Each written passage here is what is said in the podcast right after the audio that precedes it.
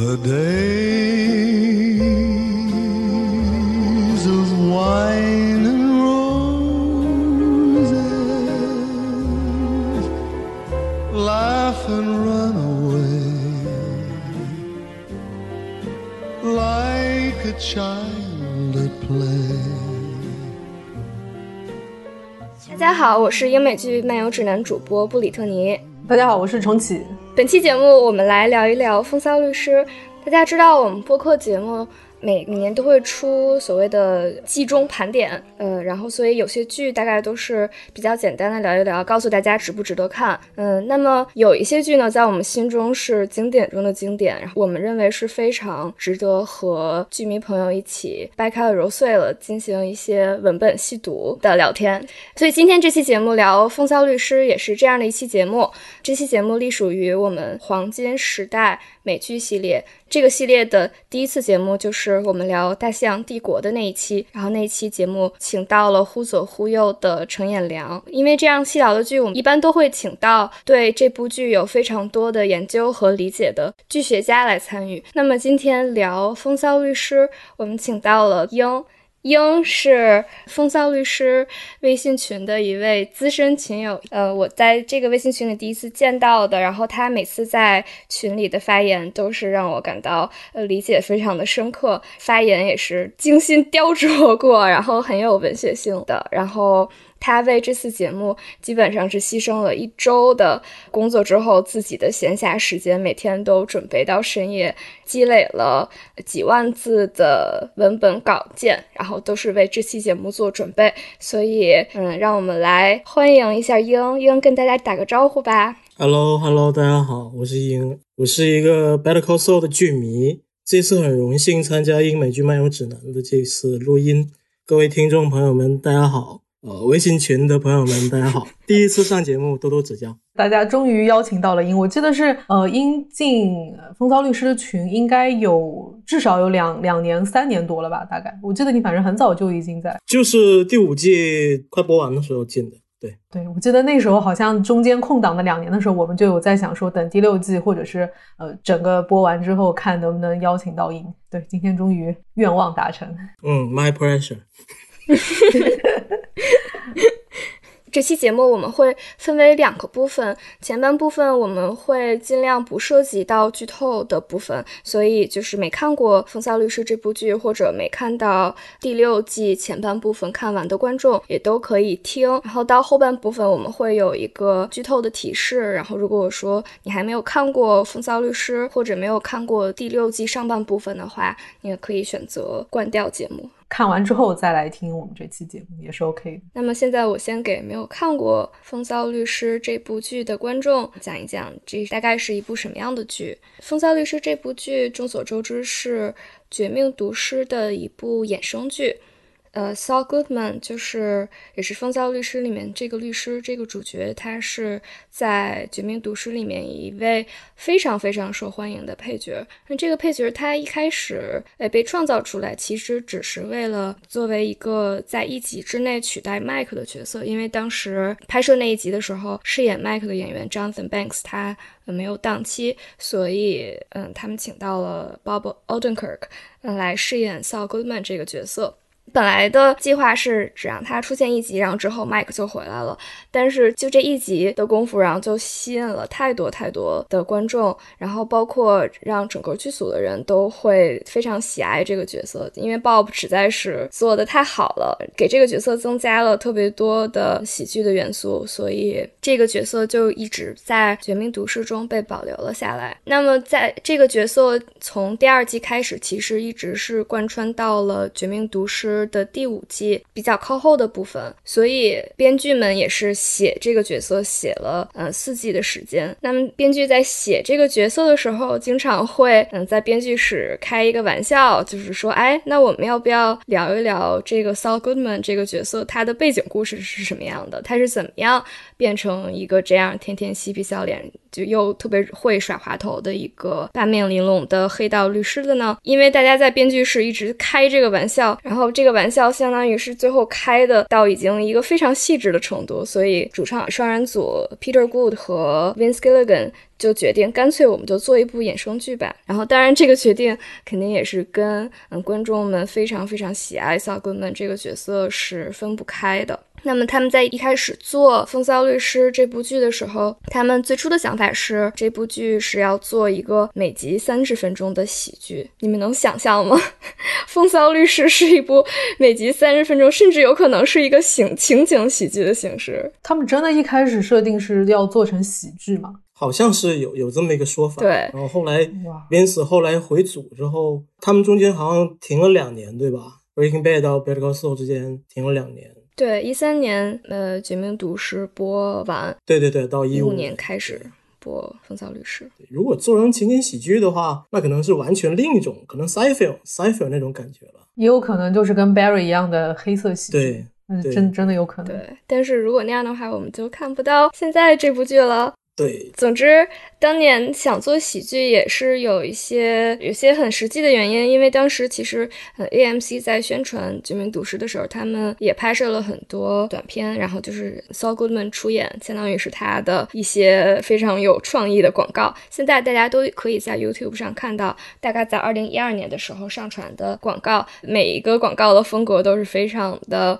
嗯轻松和诙谐的，然后这可能也是大家对 Saul 这个角色一个比较固定的。印象，所以当时编剧决定要做喜剧也是可以理解的。但是这部剧其实做到现在，那肯定是一部在严肃当中也夹杂了一些轻松的一部非常正的正剧。这也是像主角演员包本人说的，他之前出演的基本上都是一些喜剧，然后所以他的自传的标题是 comedy comedy comedy drama。就是说喜剧，喜剧，喜剧，然后终于轮到我来做正剧了。那么这部剧的剧情可以说让很多就是《绝命毒师》的粉丝、忠实的剧迷粉丝都非常的叹服，甚至经常有人说，《风骚律师》他的剧本写作是比《绝命毒师》更好。如果《绝命毒师》是一群很好的编剧变得非常棒的一个过程的话，那么《风骚律师》是这一群已经非常默契，然后水平非常高的编剧他们对自己才华的一个展示。然后这一部非常评价非常高的剧，其实它在编剧的过程当中也是走一步看一步的，因为它毕竟是一个前传性质的剧，所以大家可以想象中间会出现一些在嗯原本的《绝命毒师》中没有出现过的角色，那怎么去安排这些角色，其实也是编剧的一些他们的奇思妙想吧。可能有一些角色是出场，可能本来设置他只出现一季或者两季，但是没想到因为演员太出色。然后剧本写的太好，这些角色都相当于一直延续到了第六季这样的一个情况。对，然后这部剧其实它不光是一个著名的口碑非常好的剧，它也是一部著名的得奖运极差极差的剧。嗯，这部剧在前五季的时候一共收获了三十九个艾美奖提名，但是这三十九个艾美奖提名没有一个得奖，而反而是跟 呃这部剧配套的短片。就是两个员工培训视频，也是像我刚才说的 Saul Goodman 的广告的那种比较轻轻松诙谐的风格的小短片得到了艾美奖，也是让很多剧迷非常扼腕的一点。然后主角 Bob Odenkirk 的表演真的是非常非常的出彩，他从第二季开始到第五季，他每一季都能得到金球奖剧情类最佳男主角的提名，但是到目前为止也是零得奖。所以在第六季开始的时候。让我们拭目以待，接下来《风骚律师》能在艾美奖有所斩获吗？能在演员工会奖有所斩获吗？让我们来继续期待吧。艾美奖，求求你做个人吧。我们说了这么多，这部剧到底是讲了一个什么故事呢？嗯，这部剧显然主角是 Saul Goodman，然后但是在这一部剧当中，其实是给了他一个本人的身份，这个身份其实也是在 Saul Goodman 在读诗中其实提到一嘴，就是他的本名 Jimmy McGill。嗯，当他还是 Jimmy 这个人的时候，他是怎么样一步一步成为像 Saul 这样的一个非常。八面玲珑的角色的呢？这部剧很大的一部分就是展现了 Jimmy 他的一些挣扎和整个人的转变的过程。嗯，那么除此之外，当然我们会有非常非常重要的《毒师》呃这部剧当中大家非常喜爱的一位角色。Mike 还有一位非常重要的配角 Gus，这两个人来加入到这里面，然后相当于是呃 Jimmy 这边是一条故事线，主要是讲在新墨西哥州 Albuquerque 市的律师们的生活，包括 Jimmy 作为一个小律师是怎么在里面摸爬滚打的。但是另外一条线呢，当然是我们的犯罪世界线，嗯，就是 Gus 所代表的贩毒集团，还有 Mike 这个退休警察是怎么样一步一步成为 Gus 的身边的第一助手，也是他的最好的打手的一个故事。这个不剧透介绍好难啊！你 们这就是我不剧透介绍我们能做到的最好的程度了。对没有看过《风骚律师》和《绝命毒师》的观众，我现在想告诉你们，《风骚律师》马上就要迎来大结局了。这部剧大家都很喜欢，都很期待。你如果现在入坑，你一定不会后悔的。对我，如果我要再推荐一下的，我觉得还是先去看《毒师》啊，因为《毒师》它的情节比较快，比较明快，比较爽朗。然后毒师基本上前三前五集就能把人抓住，主角的经历在前三前五集比较清楚的已经讲出来了。然后如果你对这一类剧情比较起伏，然后后面有大量的这个犯罪的这个剧有兴趣的话，我觉得毒师应该不难看完。然后律师的话就看缘分了，我觉得。但我我总我总是说这些东西它值得你去花时间去看吧，值得花时间去琢磨。但是有一个提醒就是。看之前尽量不要去论坛或者是豆瓣这些地方看，不然会被剧透。其实就说到这儿，刚才我们说现在建议大家去补，嗯，这一部剧，甚至连上读书一起补的一个很大的原因就是。我们三个剧迷在呃第五季结尾和第六季之间等了两年的时间，这两年真的是非常非常的煎熬。所以如果说有还没有看过《风骚律师》的朋友，现在能一气儿把所有东西都看下来，我们实在是非常非常的羡慕。其实我是觉得《风骚律师》是一部非常有文学性的。一部电视剧，所以可能在看这样电视剧的时候，让我能感到有的时候是有一种在读书的感觉，甚至有的时候能比读书更能引起我的思考。对，是的。这里要说一下，重启是我们呃英美剧漫游指南风骚律师群的群主，然后这段时间两年时间也是 我们的群里也是没有少进行一些讨论，经常是隔三差五，然后就突然又有人会冒出来说，哎，这个主要角色的命运之后会有怎样的走向？这个这个群也是。趁今年这个时候壮大了很多。这些新来的朋友不知道之前在这两年的时间是不是也是非常煎熬，就是经常有那种百爪挠心的感觉，需要呃 和人交流来。挠一挠痒痒的感觉，但是现在就是我们都找到组织了，可以，呃，每集之后都会有非常非常多的群友进行非常热烈的讨论。这也是律师这部剧的一个很大的特点，就是它其实是积累了一个非常非常大的，然后但是非常稳定、非常反响热烈的一个粉丝的群体。在新一集就是第六季的时候，其实。就是这一部剧所在的电视台 AMC 也是进行了一些铺天盖地的攻势。我们作为剧迷，之前真是从来没有见过这样的阵仗。对，我觉得可能还是一个口碑积攒到一个程度了吧。因为剧情到尤其第五季结束之后，它整个之前铺了那么那么长的一些线开始有一些爆炸了。对，还有一大原因可能是在第五季呃季中的时候，它真是留下了一个非常非常非常大的悬念。对。有一个重要的人物进行了一个非常重大的转变，然后提出了一个新的计划，然后这个计划其实我们在第六季也能看到它开始实施。但是当时留下这个悬念的时候，我真是。就是那种恨不得下一秒钟就能直接看到 第六季的感觉，就不光是咱们几个这样的反应，也是就是在整个居民社区都是引起了非常非常大的震动，很显然也是引起了很多很多的讨论。嗯，这也是就是《风骚律师》这部剧的一个特点之一。我觉得这个剧它特别的细，首先它整个品质特别好，因为它是一季一季去播嘛，中间会隔一年，然后疫情中间就隔了两年，所以这中间会。第五季它最后留下了两个其实大的转变，现在先不剧透，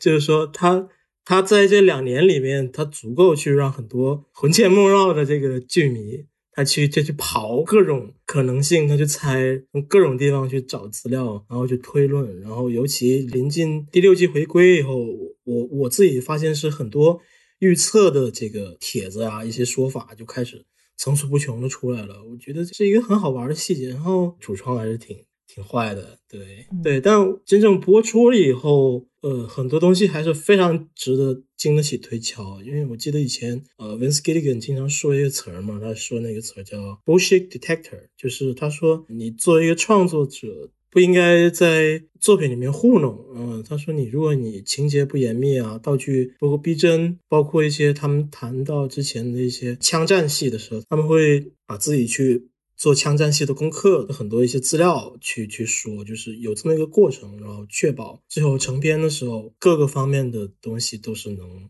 说服人的。就观众心中有一个 bullshit detector，就是你但凡一个地方不合理了，别人一眼就能看出来。嗯，所以我觉得这个还是。就目前快结束到现在这个状态，它不会让观众失望，也是因为他们哪怕在周边的一些东西玩的再开心也好，再怎么样也好，它最终这个剧的主体还是非常让人满意的。对，我觉得这可能也是从读诗时期来一直延续到现在的一个他们团队非常非常好的一点。这部剧真的是太多海量的细节，嗯，不管是从剧本还是从嗯，就是演员的演出，然后甚至是到现场的一些道具、取景的布置、呃，摄影、灯光这一系列都是非常非常的细致，非常非常的精美的，很多时候甚至可以和电影媲美。如果想做到这样的程度，只靠主创两个人，Peter Gould 和 Vince Gilligan，他们是不可能做到。他们自自己也深知这一点，所以他们是非常非常注重去培养人才，然后去吸引人才到自己身边的。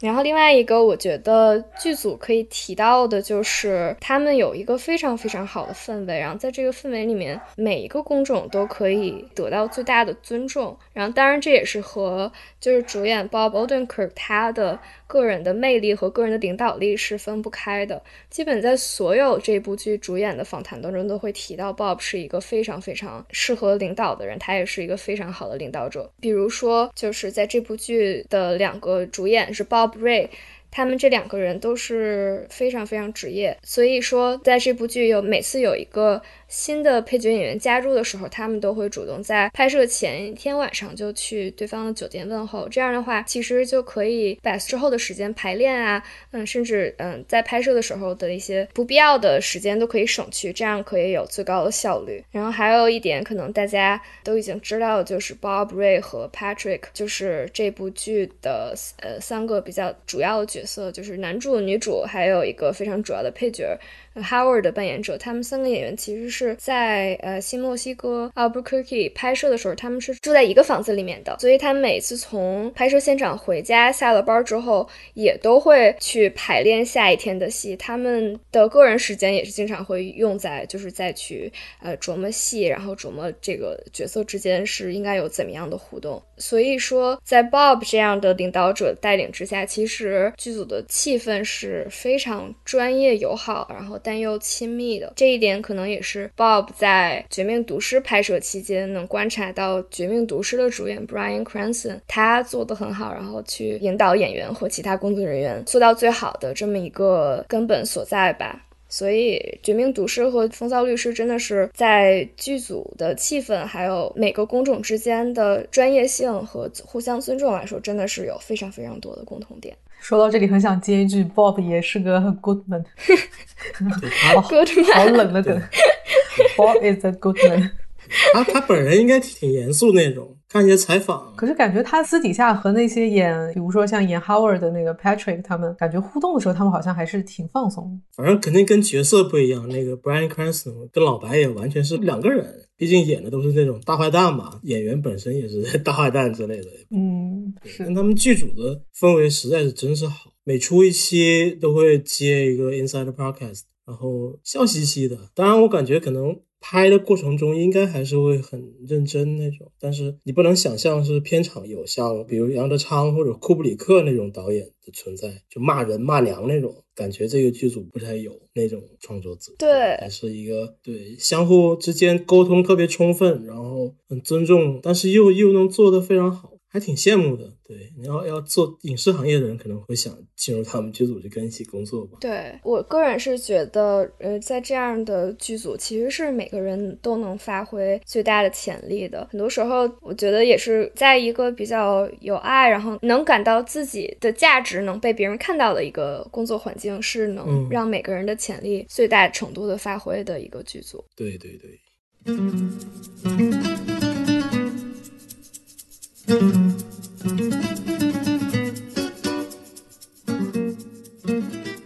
行吧，那我们聊了这么多这部剧的简介也好，或者是剧组的花边儿、一些花絮也好，我们这么半天都是非常非常努力的避免去给大家剧透。那么接下来就进入剧透的部分，让我们来好好聊一聊第六季上半部分发生的一切吧。剧透分割线，哒哒哒哒哒哒哒哒哒，剧透剧透剧透。那我们终于进入可以剧透的环节了。其实，呃，我们刚才躲避剧透的过程当中，真的是非常非常的痛苦。第五季这个留下的这个悬念是是怎么样才能不剧透的给大家讲出来？太难了。嗯，第五季留下的什么悬念呢？就是第五季结尾的时候，呃，首先是拉洛造访了 Kim 和 Jimmy 的公寓，然后拉洛走了之后，Jimmy 和 Kim 他们仓皇的逃到了一个宾馆，然后这个时候 Kim 他有一个突发奇想，他他有一个新的行骗的想法，这就是他向 Jimmy 提议说，哎，我们不如把。Howard 搞掉，这样的话，我们就可以比较快能拿到 Sandpiper，就是这个基奥杜养老案这个案件的和解金，然后我们就很能很快能拿到我们两个的部分，他们两个可能一个人能拿到一百多万的样子，然后这样的话，Kim 就可以好好的开始他的这个法律援助的这这个事业。这个悬念是 要怎么才能聊出来？我不知道。但是这个悬念显然是引发了第五季和第六季中间这两年的大空档，所有人疯狂的对第六季剧情的预测。所以我一直是想问你们二位，你们两个人对未来剧情预测这件事儿热衷吗？不热衷，我可以说完全。完全不热衷，我自己本人啊不会去做剧情预测，但是第五季还有现在第六季在播的时候，就每一周播完，我会去看一下，比如说 Reddit 还有豆瓣上一些，还有包含群里就是大家的一些网友的一些讨论跟预测，我会看，但我自己不会做这个预测。其实原因就是非常简单。呃，《风骚律师》这个剧，我其实除了第五季之外，我其他一到四季，我只就是在播出的时候我只看过一遍。那看过一遍的下场就是根本没有办法记住所有的细节。那没有办法记住所有过往的细节，你就是没有办法去做这个预测。对，所以我是根本就做不了预测。既然这样，那我索性就。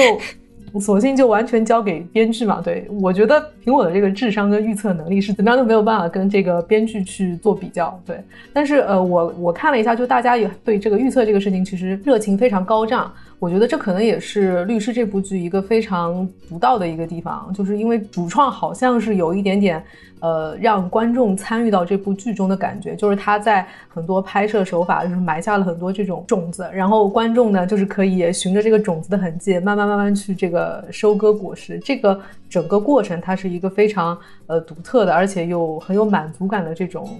体验对，而且我看 Reddit 上很多的这些网友的预测水平，我几乎就觉得他们可能就是已经是入驻了整个编剧组，就感觉 主创团队在想什么，他们都已经快完全猜到了。就像那个六零一之前开头的这个小本子上的内容，Reddit 上网友好像是已经基本上把他们全部都破译出来，破译出来，对对，真的很就是编剧室里装了窃听器的一样，对，不仅是不仅装了窃听器，可能还装了摄像头。当时其实我看到他那个小本子录出来的时候，我当时就在想，他们特意给这个镜头，我觉得他们就是故意让大家去破译的，故意让大家花很多时间在这上面。明明明明很快，大概可能两周、三周之后就会告诉大家那是什么，但是这段时间非得让大家有点事儿干才行。对，六零一他那个开头片头他。放了好多之前出现过的东西，比如说那个老年的那个健身鞋呀，比如说嗯一些其他吉米以前在手机店上班时候那个那个玩具弹球那些东西，他会放一些这些东西出来，包括最后掉地上那个瓶塞，他也会放出来，对，非常重要的一个东西。是刚才重启说这是律师这部剧的很大的一个特点，嗯，我很认同。从数据上也能看出来，第六集刚才我们讲了，AMC 真是花了很大的功夫在宣传上，然后这部剧的收视率也是获得了比较好的效果。那，现在它在 AMC 的收视率应该是排第三，就是前两个，一个是《行尸走肉》，还有一个是《黄石》。虽然收视率是第三，但是在和剧迷互动的这个两度上，其实《风骚律师》远远超过其他所有的剧。如果大家去统计《风骚律师》这部剧产生多少讨论的话，有一个数据是在它第六季开播以来，《风骚律师》在各大社交平台其实是产生了，据他们统计，一千七百万次的讨论，其实是一个非常非常大的、非常非常高的数字。对，太热闹了，对所以我很想知道，就这一千七百万次讨论到底是由几个人来完成的？一个人 疯狂发帖，我感觉就是这部剧的一个特点，就是说可能剧迷的人数并没有那么多，但是每个人都是铁杆剧迷、死忠剧迷，都是非常非常非常热爱这部剧，愿意花很多时间在这上面钻研研究的。预测可能还有一种就是竞赛的那种快感吧。对尤其中的话会很爽，可能会有一种游戏的感觉在里面。跟其他的剧迷玩游戏，也是在跟编剧玩游戏，跟编剧比一比，看谁的智商更高。没有，嗯，行，那说了这么多，从第五到第六季之间，大家呃预测也好，不预测也好，煎熬也好，那我们终于来可以进入到聊第六季前半部分这七集的剧情的部分了。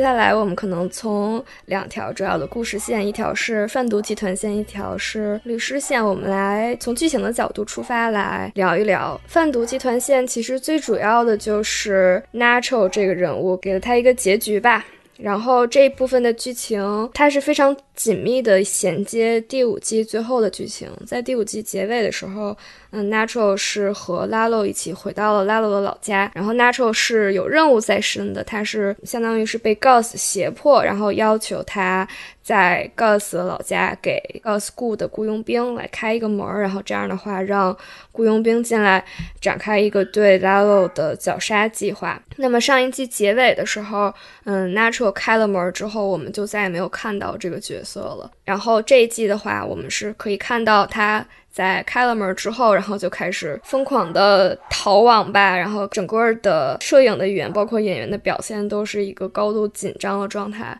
那么他很快就感觉到自己可能生存的机会并没有多少，因为在他的故事线是有两股势力都很需要找到他，而且都是对他不利的。一支是 Gus 的力量，另外一支是呃拉洛的 Salamanca 的力量，都会想找到他，然后都会想折磨他，甚至让他死。那么他最后做出的选择是说，嗯，跟 Gus 来完成一个交易，就是通过付出自己的生命，然后来把所有的黑锅都背到自己身上，来保全他的父亲的性命，这么一个情况。大家看到第六季、第三季结尾的时候，有想到 Natural 这个人物会是这样的一个结局吗？呃，原先就是第五季结束的时候，当时正在看的时候，当时已经觉得拉鲁在他这个庄园里面肯定是死定了，他肯定在第五季最后肯定要死。然后没想到他最后居然反杀，把那帮特那个雇佣兵都杀掉了。这个反转直接给第六季创造一个巨大的悬念。我之后对 Nacho 的这个想法其实一直都不是太乐观嘛，因为他从最早他要保护父亲不被 Hector 呃利用来贩毒，他就决定要换 Hector 的药，再到他把 Hector 的那个速效救心丸给换掉之后，被 Gus 发现，他又不得不充当 Gus 在萨拉曼卡家里边的这个间谍奸细，可以这么说。所以我觉得这个人物最终的结局可能会不是很乐观，一直都不是很乐观。但是第六季回归了之后，前两集在宾馆里面猜到了 Gus 安插的这个监视他的人，然后从这个窗户跑出去把那个人给干掉之后，然后又经历这个。这个杀手兄弟手下去逃亡，他整个这个过程又给人一丝希望。我觉得等他从油罐车里面逃出去之后呢，我对他还是有一点希望。我希望他能逃，希望他能逃出成功的感觉。但最后剧情安排是说他在这个逃亡过程中逃了很久，Gus 那边很着急，然后卡特尔这边可能也需要马上找到他去问出这个安排刺杀活动的这个细节吧，所以。他就想到了，可能他们会去抓自己的父亲去威胁他，所以最后他主动选择跟 Gus 做这个交易，所以最后他他只能是接受这个交易的一个后果，他只能是最后完全配合 Gus，然后最后自杀，所以这个这个过程还是情感上还是蛮蛮蛮蛮难受的，我觉得第六季第三集我自己看，其他有一些其他的朋友他们会说。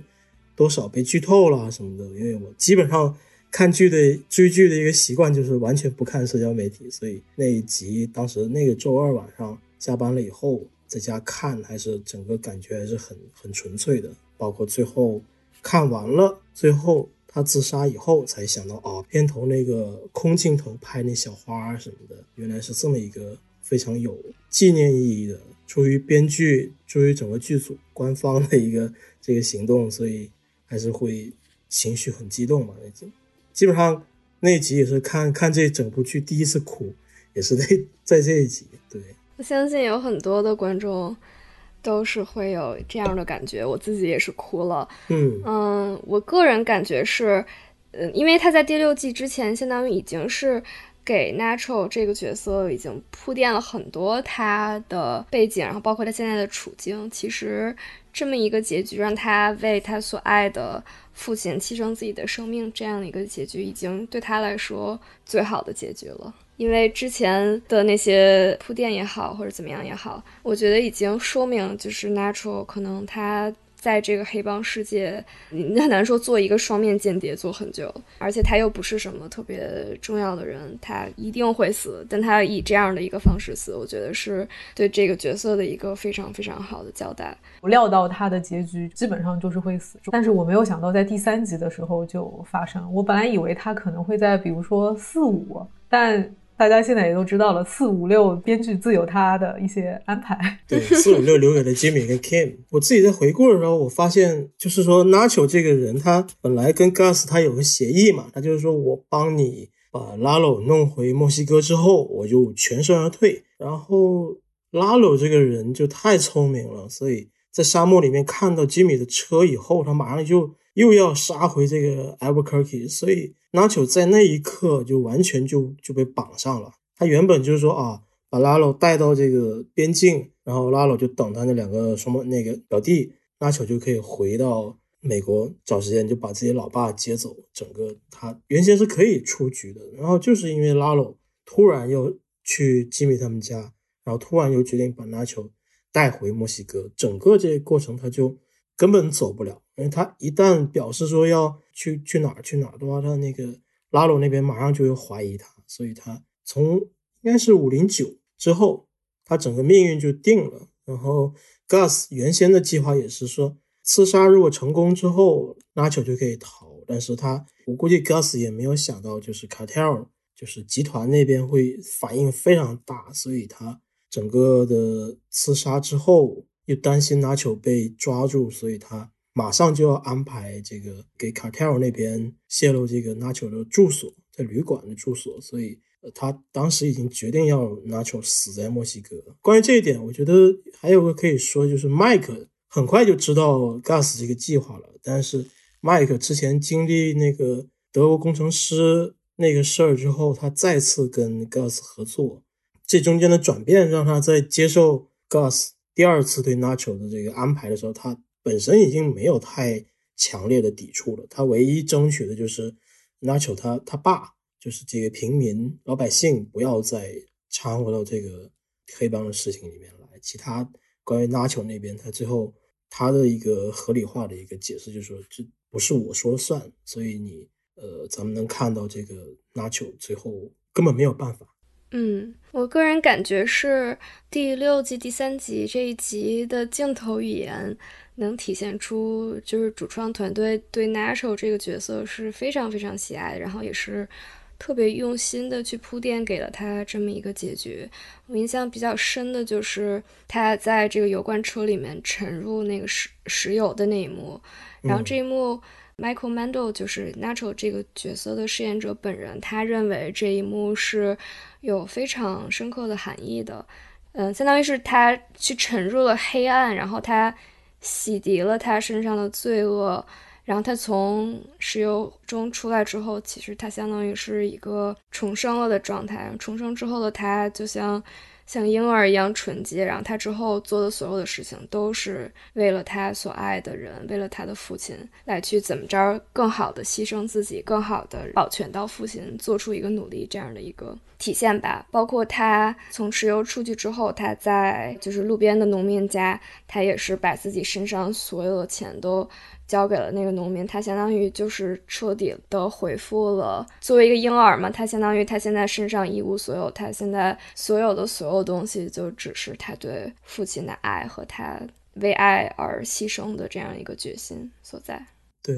我还想补充一个，就是拉球这个人，他就是也是看采访哈，就是说他一开始误入这个黑帮贩毒这些事儿，可能也是年少无知。他最早跟土口嘛。托克萨拉曼卡，当时他可能也就是小年轻，想想多赚钱，然后都是墨西哥的这个老乡，可以这么说，就然后就进入帮派了。但是剧中，比如说他 Crazy A Domingo，当时交钱，每周向他们交钱的时候少少给了，然后那个 Hector 还让他把 Domingo 打一顿。因为这黑帮里面这规矩嘛，就是说你少交钱，然后你你得吃苦，你得记着，然后。Nacho，按理说你人在黑帮混也混这么多年了哈，你这个东西应该是没什么大不了。但是那就把那个 Domingo 打了之后，回家在他老爸的车店里面去缝纫那个皮革的时候，还是会走神，会会为这个事会有愧疚，然后还把手给扎了。这些细节都让观众觉得这个人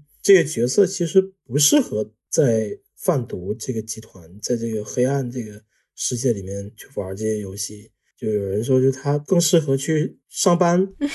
更适合去做一般的工作。对，就他没有那种毒枭需要的那种冷血。比如做一个对比吧，就像拉罗，拉罗从庄园里面逃出来之后，呃，马上就去找了自己那个农夫替身。然后那场戏看的是非常心碎的，就是农村那个阿姨，他们从山里面来到拉罗家附近，然后一直被照顾嘛。然后拉罗就是。一大早来到他们家，然后又那阿姨又给他冲咖啡呀，然后又问了要不要吃早饭，然后两个人还拉家常，拉了我就趁着这个阿姨转过去磨咖啡豆的时候，就马上把他杀掉。我觉得这个虽然说很纯粹、很足够冷血，但是真正这种人其实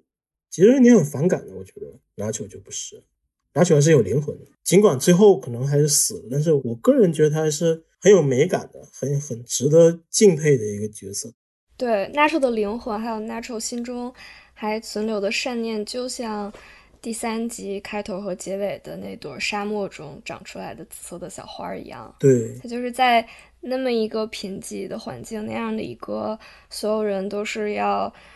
嗯你死我活的，然后去争夺利益，然后包括对所有人都是非常无情冷血，然后只有只有利益的一个环境中，他还能保留自己心中的那一点善念，我觉得是。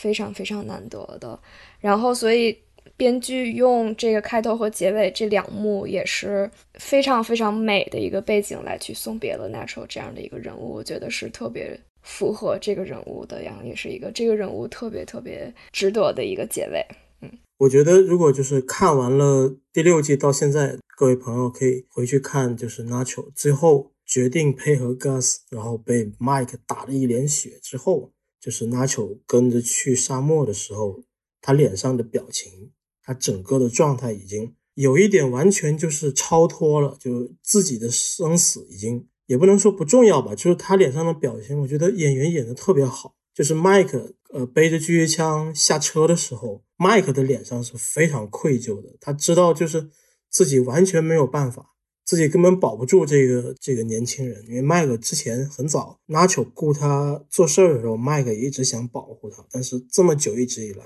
麦克根本失败了。纳乔相当于是麦克第二个儿子，然后麦克也没有保住他，所以麦克那个他的表情是非常愧疚的。纳乔的表情姿势就好像是一种理解，就是我知道这个你也做不了更多的事儿。然后我的命运走到这一步了，所以可能现在用语音不好说，但是我重看的话，这些表情、这些细节，包括最后举枪朝自己太阳穴打一枪，这个我只能说这个戏剧感可能到巅峰了吧，我只能用这么这么贫瘠的词，我非常推荐重看。对，之前说到预算，其实前七集里面第三集这一集的预算可能是。在前期里面比较高的，嗯，有两个情景都是在摄影棚里面他们搭的，一个是油罐车的内部是他们在摄影棚里面搭的，然后需要去。制造出来那种金属的质感也是非常费劲，包括他们的石油就不可能，显然不可能让那个演员他真的去进入在石油里面，那个石油也是他们特制的一一种东西，都是可以可以使用的。然后这是一边，然后另外一边儿，与此同时，在摄像棚里他们还搭了一个布景，就是我们刚才提到开头和结尾的那个沙漠中的小花的那一幕。嗯，其实他们并没有在沙漠里真的找到这么一个地方，他们是。搭建了一块大概是十五米乘十五米的一块人造的沙漠，他们在摄影棚里面去人工的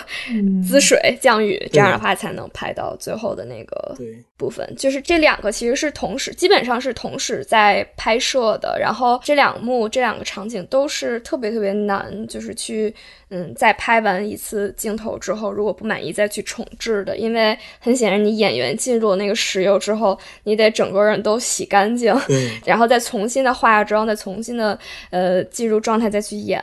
然后另外一边就是下雨的那个部分，也是花了很多的时间，因为他们那个降雨其实是用了一个机器人的机械臂去降雨，然后那个东西都得编程，非常的费劲。然后如果这次的演员呃不这次的导演 Gordon Smith 他是。很严格，他会想说：“我想要这个雨从特定的地方落下来，然后能刚好让观众看到那个玻璃碎片的闪光。然后，所以他为了达到这个效果，也是重置了很多次。然后这边也是重置非常困难，因为你每次降雨之后。”那个沙漠就湿了，然后你得等所有的东西都水分都蒸干之后，然后再能重新开始。所以相当于这个导演本人，他是在这两个场景之间两头跑。哎，我在我在这边等的时候，我相当于去那边来去嗯进行监控和拍摄。所以是也是一个挺有意思的一个嗯幕后的一个故事吧。嗯。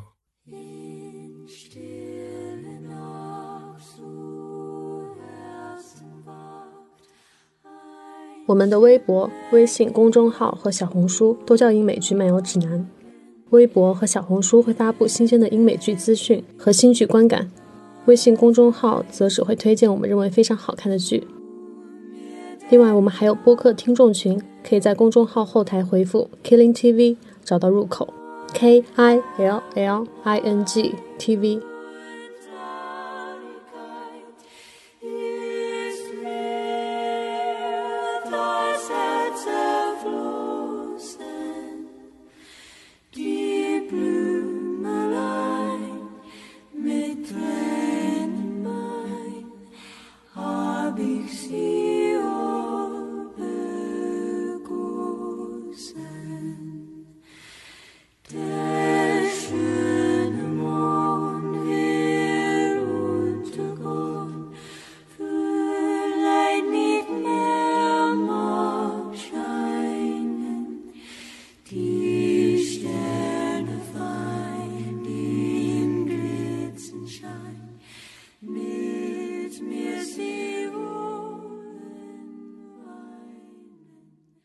聊到现在的话，贩毒集团，嗯，这边的故事线我们就聊得差不多了。然后我们也送走了 Natural 这样一个，嗯，主创和我们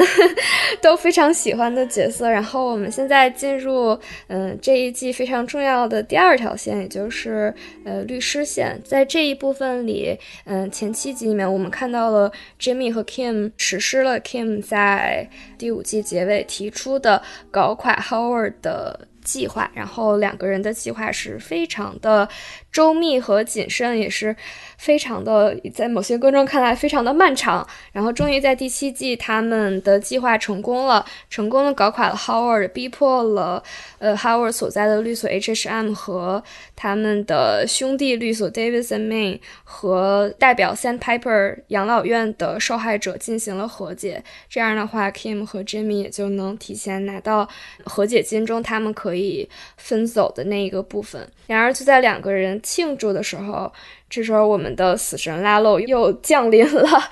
很不幸的带走了也在 Jimmy 和 Kim 公寓正在质问他们的 Howard。然后现在第七集就停在了这里。我想先问问两位，嗯，你们对 Jimmy 和 Kim 这一季前半部分在 Howard 死之前的两个人的关系的发展有什么感受吗？我个人的感受是这样的，我认为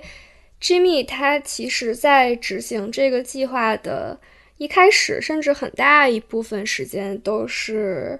非常迟疑的一个状态。嗯，我印象比较深的就是，嗯，在 Jimmy 雇 Hugh 去。偷 Howard 的车钥匙，让他们来复制车钥匙。这段剧情发生之后，Hugh 在车里问了 Jimmy 一个问题，他就问说：“哎，说你现在是一个律师，然后你的妻子也是一位律师，那你们两个人都挣这么多钱，嗯，你们有非常光明的未来，然后你们为什么要现在做行骗，就来雇我这种人做这种事儿呢？”然后我印象特别深的是。Jimmy 当时的反应是，他有一瞬间的愣住了，他有一瞬间的迟疑，然后他马上套上了他的 Saul Goodman 的那个面具，然后就相当于是把呃 Hugh 给骗过去了，相当于就是骗说啊，我们现在干的这可是非常好的大好事儿，我们他的用词儿是 God's work，然后相当于就把 Hugh 给打发走了，替天行道。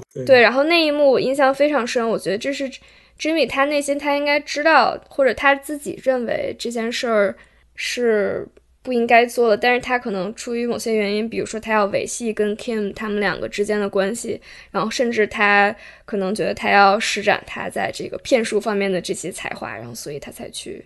做这件事儿。我觉得在这个计划的这个部分，我觉得从意愿度的角度来说，Kim 会比 Jimmy 更想实施这个计划。因为 Jimmy 其实，在应该是六零七的时候，他其实知道，嗯，Kim 那天有一个就是 Clickmin 提供的一个非常重要的一个一个会议的时候。他觉得 Kim 其实不应该放弃，然后他还甚至询问说：“那我们是不是可以推迟几天？”嗯，但是我当时觉得 Kim 没有选择去参加那个会议，而把车掉头重新回到他们这个行骗计划的很重要的一个原因是他当时应该是想到，如果自己不在场的话，Jimmy 可能会放弃这个计划，这个计划就没有办法成功的继续下去。他相当于是去做一个监督，这个计划能按照他们的。预定的预期来进行一个这种监工这样的一个一个决定。对。然后另外，我其实一直回过头来想，风骚律师从一开始到现在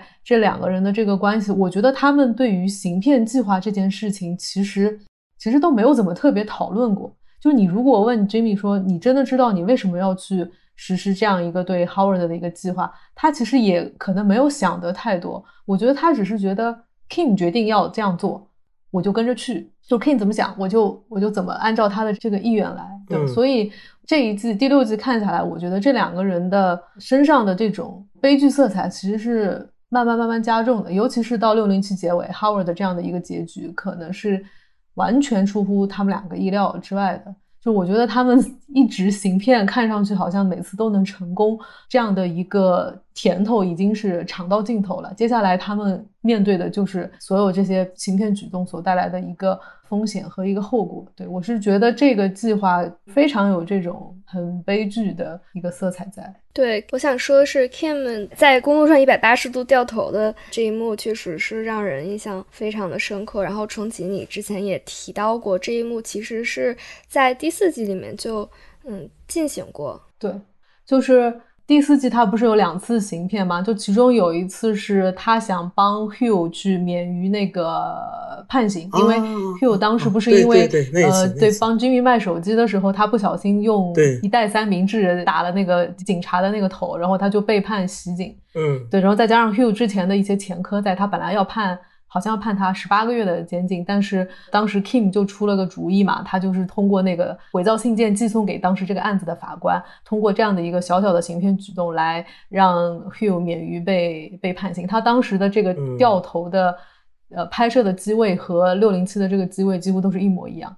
对，只不过六零七它这个掉头更更迅速，就是更义无反顾了一点，是在第四集上做了一个升级这样的一种感觉。嗯，相当于是第四季的时候，是他自己做出了决定，陷入了这个深渊，稍微更深了一点儿。但是第六季的这个掉头，是把自己彻底往光明的路给彻底给断送，对，彻底给挡上了，彻底断了自己任何对走上正路的机会。嗯嗯，因为 Kim，我觉得首先之前的一些他的一些变化，就是如果。把这个人物拉到更早，比如说第一季、第二季的时候，他当时完全是一个非常大律所里面就是前途非常光明的一个律师。当时他有机会成为 H H M 的合伙人嘛？然后当时吉米，反正吉米可能一直都是那个就是滑头啊那种小骗子那种作风。我只觉得 Kim 一开始其实可能还是有点像一个好学生，好学生面对一个坏学生。有一种这种羡慕，然后一开始 Kim 在行骗的这件事儿上，其实完全就是一个看客。他们开始在酒吧里面去骗人，以 Victor 跟 Giselle 的两个假名去骗人，Victor with a K，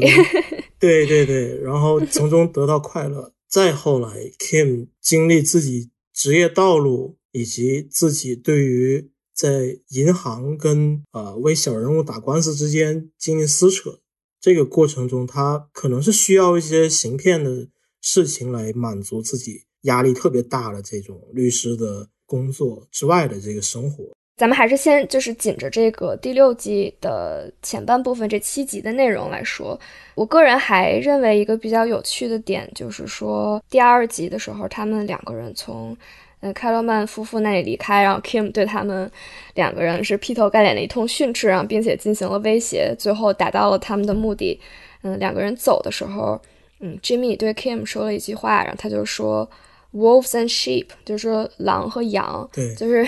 这句话其实也是在之前的闪回里面有出现，是 Jimmy 在小的时候，他给家里看店的时候，然后来了一个。顾客，然后这个顾客其实是骗了他的父亲的钱，然后在他父亲离开之后，这个顾客对年纪很小、把一切都看在眼中的 Jimmy 说：“他说这个世界上有两种人，一种是狼，一种是羊，你要决定你想做哪一种人。”这一幕应该是给年幼的 Jimmy 心心里埋下了一个很深的种子，他可能。在当时就想说，我要做一个狼，而不是羊。而在呃第六季第二集结尾的这块儿，他向 Kim 说这句话，我我当时就在想，他是不是觉得跟 Kim 相比，自己反而是那头羊呢？肯定，至少此刻他绝对是羊，他不可能是狼。嗯，因为他对 m a n 他还是想花钱去买通，就他那一套，Jimmy 那一套，不是说我要。对你亮出最后通牒，然后 Kim 觉得不跟你们废话了，对吧？你们两个第一是站在我的计划之中，要阻挠我的计划，要揭穿我的计划；第二，你们开这个报税的这个小生意本身也在贪污。Kim 觉得我对你们之前已经惹过我一次的两夫妇，Kim 觉得完全没有必要再留情。所以，呃，我觉得重看的话可以看 Jimmy。在 Kim 对两夫妇威胁之后出去之后，，Jimmy 的表情就像是，哎呀，怎么这么凶？因为看 Jimmy 那边就就就就觉得起码不应该这么急。也太狠了吧，这种感觉。对，太狠了。对，吉米最后还是把钱给了那两夫妇，然后 Kim 也问说你是不是把钱给他们俩了，然后吉米还笑了一下，觉得我就觉得可能吉米做事儿可能还是有分寸，但 Kim 做事儿就比较绝。嗯，就那一幕给我感觉，Kim 仿佛是把自己当成上帝一样，然后我可以去随意的去审判你们每每一个人，你们做的是对还是不对，然后我来去决定你们之后应该怎么做，你们的命运是什么。嗯，这也让我想到，就是嗯，这一季。刚开始的时候，就 Kim 的演员 Ray 接受采访，他就说说 Kim 这个角色，他其实是有很深的、很强的一个上帝情节在的。嗯，不知道这个上帝情节这一点，应该会在这一季的之后几集也会继续有体现吧。嗯，那聊到现在的话，Howard 死之前的剧情我们也聊得差不多。那呃，Kim 从一开始的羊转变成狼的过程，其实是一个非常复杂也是非常漫长的过程。然后前五季的时候，编剧做了非常非常多的铺垫。然后我们在这个节目的最后会抽丝剥茧的把之前的 Kim 所有的经历来做一个总结。我们试图梳理一下 Kim 的这么大的一个转变背后的原因。嗯，那么现在 Jimmy 和 Kim 他们的计划。成功了，他们回到了自己的房间，开了香槟庆祝。这时候有人敲门，是 Howard 进来了。Howard 开始了他对 Kim 和 Jimmy 的一通批评，还有甚至甚至是呃情绪的发泄吧。然后 Howard 说了很多，嗯，自己之前没有对观众说的一些心里话。我觉得特别有意思的是，Howard 当时。把 Kim 为什么要搞他的几个原因都陈列了一遍，说明 Howard 自己心里也有数，为什么 Kim 这么想要去搞他。但就在 Howard 他的情绪还没有发泄完的时候，另外一个非常重要的角色，我们的死神拉洛的来了。死神出现的之前还嗯有一些痕迹，就是展示了蜡烛的光 稍微熄灭了一下。嗯，拉洛出现之后。非常非常的果决，非常的快，拿出枪，拿出消音器，Howard 这个角色就这样离开了我们。当时看到这一幕的时候，我自己是直接捂着嘴叫了起来。我不知道你们两位当时是什么反应。我是在六零六的时候，就是拍 Howard 的家里。那天早晨，他起床做咖啡，拉花，拉了一个和平的标志给他妻子，妻子不领情。根本没管拉花，立刻就倒进了保温杯，害他这一番拉花的心思全部白费的这一段，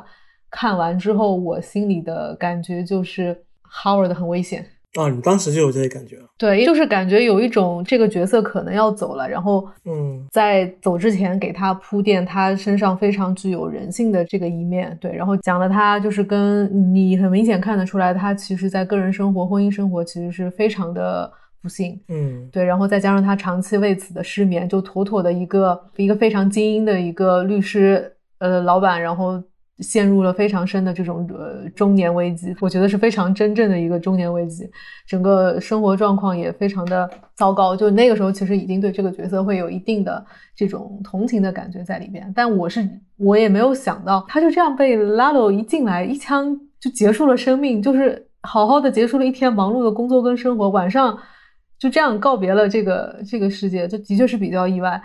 然后我当时还想到一个点是说，Howard 的死大概率是不太可能告诉所有人，就包括 H H M 里面所有的这些工作工作的人同事，他们是没有办法知道 Howard 的死的真正的原因的，因为他这个死，他首先呃不能暴露拉洛的这个身份，那他的这个死因很有可能就是真的就是如这个行骗计划所说的，他因为嗑药，然后。这种瘾君子这样的东西，这个标签可能就会真的钉在 Howard 的棺材上，然后他反而是一种非常大的一个社会性的死亡。我觉得这个社会性死亡比他一枪被拉鲁夺走生命更让人觉得不至于，因为这个社会性死亡，我觉得是对这样一个一手创办这样的公司，然后在法律业有所成就的人来讲，真的是一个非常。不公平的这个标签，嗯，对。但是除除去这两点呢，我又很喜欢 Howard 的这个结局，嗯，这个结局非常好，因为它好在哪个点？它就好在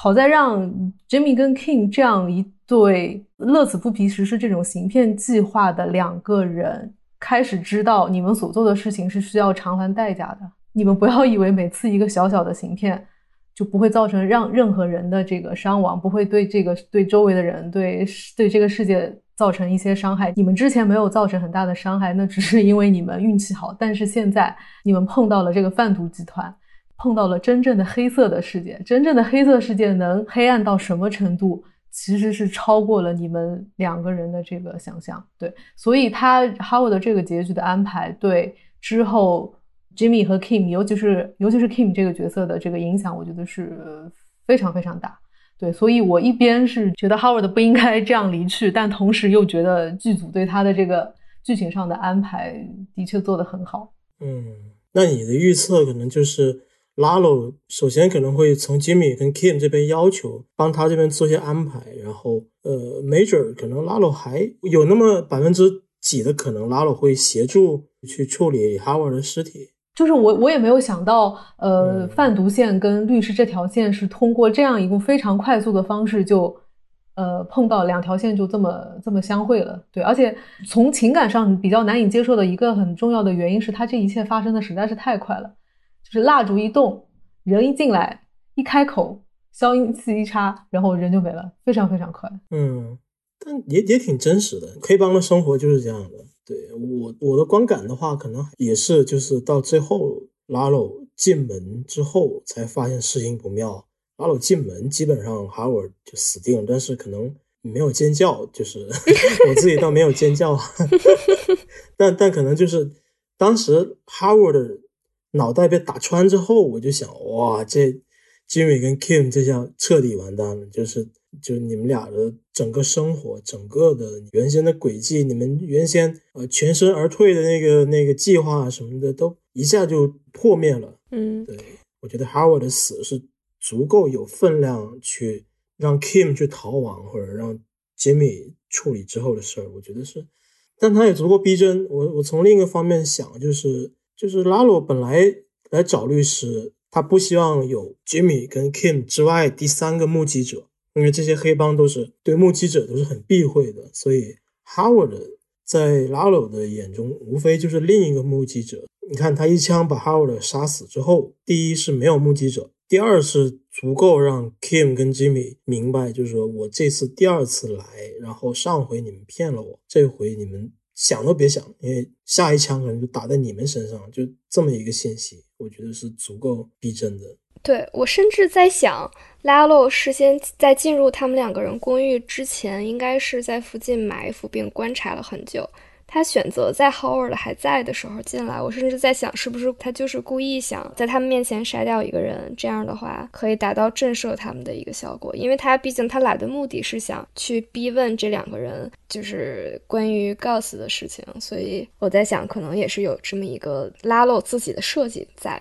对我之前在想，就是如果拉洛杀的是 Kim，那 Jimmy 可能当场就疯了。也就没法问出来任何呃情报了，就是精神就完全崩溃，就是那种不可修复式的那 那种创伤，我觉得。对，所以拉罗可能假设 Howard 不在的话，拉罗上门可能也不会说把 Kim 杀掉，因为你要想，就是 Jimmy 到了 Breaking Bad 的时候还能那么潇洒的去当律师什么的，如果 Kim 这么重要的一个人当面死掉的话，我觉得但凡。心智正常的人可能都受不了这么大的一个冲击，所以 Howard 可能是就是赶上这么这么一个冲突了吧。就是 Howard 这个人物，其实在之前，如果让我说的话。角色塑造其实都是从呃让观众从 Jimmy 和 Kim 的角度去看他，然后这一季终于让他有一段大段的独白，说出自己的心里话，然后这时候嗯观众才知道 Howard 这个人虽然他是含着金钥匙出生的，嗯，父亲是律所的合伙人，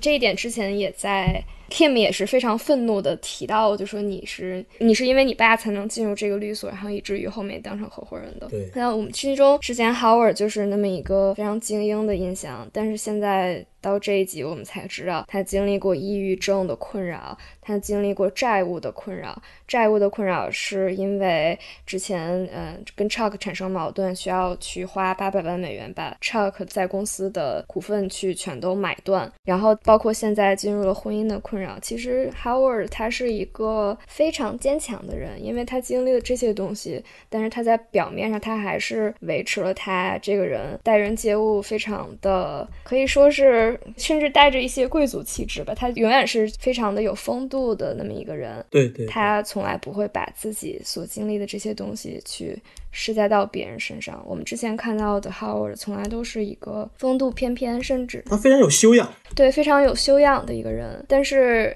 这一集我们才能知道这背后他都在经历了什么，所以是我们刚体会到了这个角色，从这个角色。他的角度看世界是什么样的？我们刚能看到他的优点和他的光彩，然后这一点光彩就被彻底的抹掉了。我觉得也是，可能是观众很难接受 Howard 死的一个原因。马上就只能缅怀了。呃，对，那我还要补充一点，关于 Howard 的死，其实是有官方剧透的，这一点特别有趣。我是在这一集播出之后才看到。嗯，是主演 Bob Odenkirk，他在去年二零二一年的时候给 Howard 的演员 Patrick Fabian 庆生的时候，然后发了一个一张他们两个人的合照。然后这个合照里面，他们都是在剧里的扮相。然后这时候 Howard 应该是刚拍完六零七倒地的这一场戏，所以他的头发还有点乱，他的头发上还有一些血迹。所以 当时这张截图就是进行了官方的剧透。我我可以想象剧组人员应该是看到了 Bob 误发的这一条推，应该是非常的慌张。但是他们做的也很有趣，他们就是没有承认，也没有否认，完全无视了这件事儿，也并没有删帖。所以这张合照其实并没有引起很大的风波。但是直到现在，大家看到这一部剧播完了之后，才再去回看，然后才说哦，原来当时。Bob 就被剧透了，幸好剧组没有做什么让大家引起大家的注意。对，还好没有删帖，因为如果删帖的话，就相当于坐实了这个剧情，反而是一种剧透。对，处理的还挺好的，真的。对。我感到很多观众都是在这一集之后非常非常的同情 Howard，甚至非常就充满感情的上网上 进行对 Howard 的 Hamlin 同志自发的悼念。嗯，之前倒是骂资本家什么的，这感情转变也挺快的。就最后一下，我觉得首先一直以来 Kim 在大家心目中的地位都是太无上。不能说无上荣耀，就是说非常的独特，大家很喜欢这个角色，非常喜欢，特别喜欢。但是，但是六零七反而又成功的把这个情感给扭转了一下，起码很多人开始反思。我觉得这个是非常耐人寻味的，就是嗯，可能需要一些重看吧，就是重看 Kim 的一些经历，以及他具体对 Harvard 的怨恨。其实，呃，我我总觉得都是本来应该在某个地方就收手了。就这个东西，你既然跟他、跟这个人、跟你的前老板这么不对付、这么不合的话，何必还要去重新搞他呢？对吧？嗯。但是说回来，就是可能重看的观众毕竟不多，大家对 Kim、对 Jimmy、对这对情侣的喜爱，可能也是基于一种印象，就是他们俩的戏份有时候拍得非常美、非常浪漫，所以会潜移默化的就把他们一些。其实道德上非常可疑的行为给合理化了，然后 Howard 就是那么容易能带入很多人把自己的老板啊或者自己的父母带入到这么样的一个一个角色身上的话，可能对他的这个厌恶可能也会加了很多砝码。那么很多观众。非常喜爱 Kim 的一大原因就是 Kim 和 Jimmy 他们两个人之间的浪漫关系实在是太美好了，实在是我们每个人心中都特别向往的一种关系。我不知道两位看完第六季或者甚至第五季之后再去回看之前的 剧情，还是这样的感受吗？不向往，一点也不向往，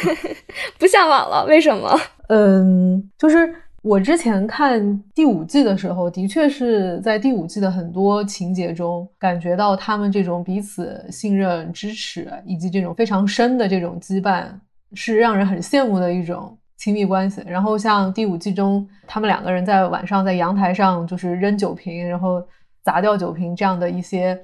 一些场景，就配合一些摄影啊，一些比如说一些灯光的这些烘托，整个气氛也都会非常的浪漫。但是我因为我前两天刚好把第四季重新回顾了一下，我就会发现，其实这两个人他们的关系并没有想象的这么好。就其中有一个很大的原因是，他们彼此之间是不是非常坦诚的一个状态。第四季开头的时候是，呃，他们俩得知了 Chuck 自杀这件事情。那这件事情其实对于 Jimmy 来讲是一件人生中的一个大事儿。但是 Kim 当时他怎么去对待这件事情呢？他只是让 Jimmy 去看一个心理医生。然后呢，他也没有关注说 Jimmy 到底有没有去看这个心理医生，他看了没看？他其实也没有过问。然后他们两个人最奇怪的一种沟通方式就是，他们很少问原因。当时这个 Chuck 自杀这个事情发生之后，我记得 Kim 跟 Jimmy 好像只说了一句说：“你只要去做你觉得好的事情就可以了，非常干净利落。”然后他经常常用的词就是 “OK，Yeah”，就是他非常简单，但他不会去过问为什么。这个可能在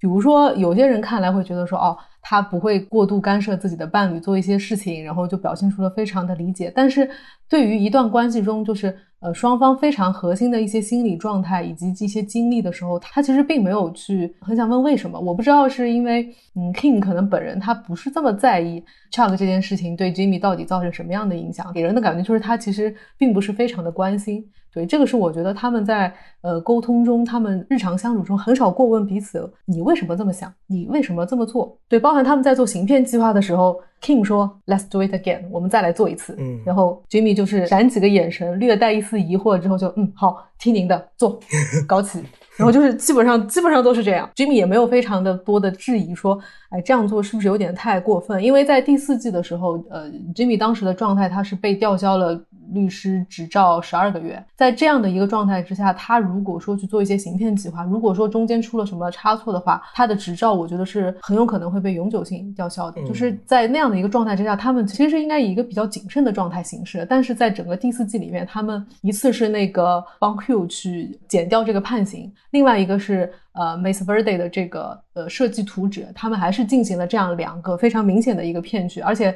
第二个 m a s Verde 的这个这个骗局还是 Kim 自己主动提出的，对，所以我觉得整个过程都是非常的冒险，然后。另外，他们两个人解决这种争执、吵架的方式，其实就是靠一些行骗。就本来第四季的时候，他们有一度这个关系似乎就一定要走不下去了，因为 Jimmy 就是在卖这样的手机，然后呃，Kim 自己的律师事业其实蒸蒸日上，就两个人就是通过，我记得有一幕是那种一个屏幕变成左右两半这样剪辑，两个人本来是并排早上起来刷牙，非常浪漫的一一场。对，然后到最后就变成逐渐的。背靠背，然后就感觉两个人角色已经渐行渐远了，就觉得哎呀，是不是已经到了这个日子过不下去了，要分手的这个阶段？好，这个时候他们是怎么解决的？通过那场应该是 May Birthday 的那个行骗计划之后，他们感情就升温了。嗯，对。当天就是又开了个香槟，对，然后晚上回到家之后，可能又是通过一些亲密的行为，然后这个事情好像是这样划过去了，对，所以你仅仅从第四季分析的话，你会觉得他们的关系可以说是浪漫，但是他那个浪漫的背面，我觉得也是暗藏着一些危险。当然，危险跟浪漫这个东西本来就是一体两面的，嗯，但我觉得从他们一些彼此的这个沟通跟相处上来讲，我觉得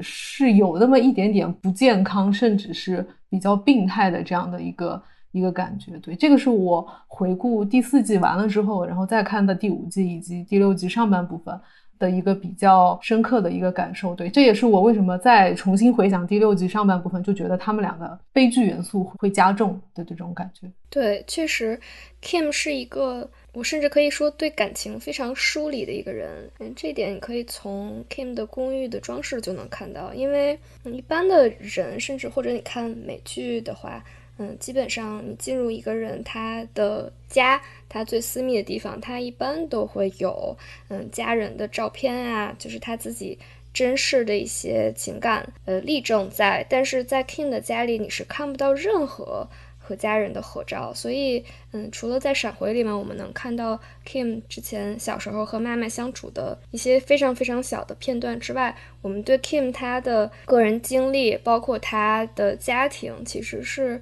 嗯，基本上没有任何了解，而且我相信 Jimmy 可能甚至对 Kim 的家庭生活都没有什么了解。而 Kim 和 Jimmy 相处的过程当中，我经常能感受到他们比较亲密的瞬间，或者是心灵比较贴近的瞬间，基本上都是在要么是行骗的时候，要么是行骗之后庆祝的时候，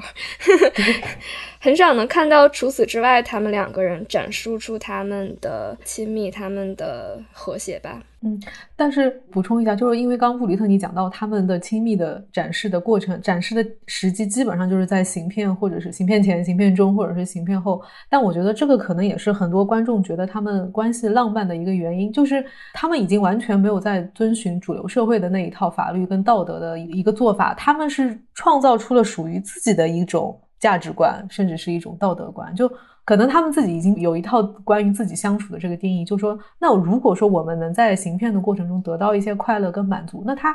可能就是我们应该要去做的这个事情。对他们也不会做过多的这种背后的善恶的分析。就你这样做是不是损害了我自己？在比如说作为一个律师，是不是损害了我自己客户的一个一个利益？他们也都没有没有这么细想。对，所以就他们变成彼此是彼此之间的唯一。就我的世界中只有你，你的世界中也。只有我对，这可能也是一种浪漫的解读吧。对，嗯，关于这一点，其实 Jimmy 在他们某一次吵架当中提到，他说：“你只有在想做这件事的时候才来找我。”我猜他说的是行骗，你只有在想骗人的时候，你想这样来取乐子的时候，才来想那找我。然后剩下的时候，你就回去你的那个精英律师的世界。嗯，其实 Jimmy 这么说，我觉得一部分是气话了，但是我觉得也有一部分。嗯，真实的原因在。其实我在梳理他们两个人之前的互动的时候，我经常会觉得，当然这也是剧情的需要，就是他们两个人一起相处的过程，当然必然是需要去推动情节，所以必然是跟一些大的事情会联系在一起，比如说 Chuck 的事儿，比如说呃 Jimmy 被吊销执照这一系列的事情。但是很多时候你能看到，嗯，Kim 和 Jimmy 的连接，Kim 要么是去帮助 Jimmy。Kim 要么是去跟他一起行骗，或者让 Jimmy 帮他。他们两个人的关系，我有时候甚至会觉得是建立在这些事情的基础之上。如果 Jimmy 不是足智多谋的一个小骗子的话，Kim 可能根本不会跟他在一起。Kim 看上 Jimmy 身上的部分，我觉得就是这一部分。Kim 是非常知道自己想从 Jimmy 和他们这段关系中。得到什么的一个人，对，而且，但是我觉得我这个观点可能不一定所有观众都会认同。我其实还挺认同，而且你有没有发现，他们两个在某种程度上来讲都是比较空，也不能说是空心的人，就是他们身上是有一部分的这个残缺。你像，嗯，Jimmy 跟 Chuck 这样从小到大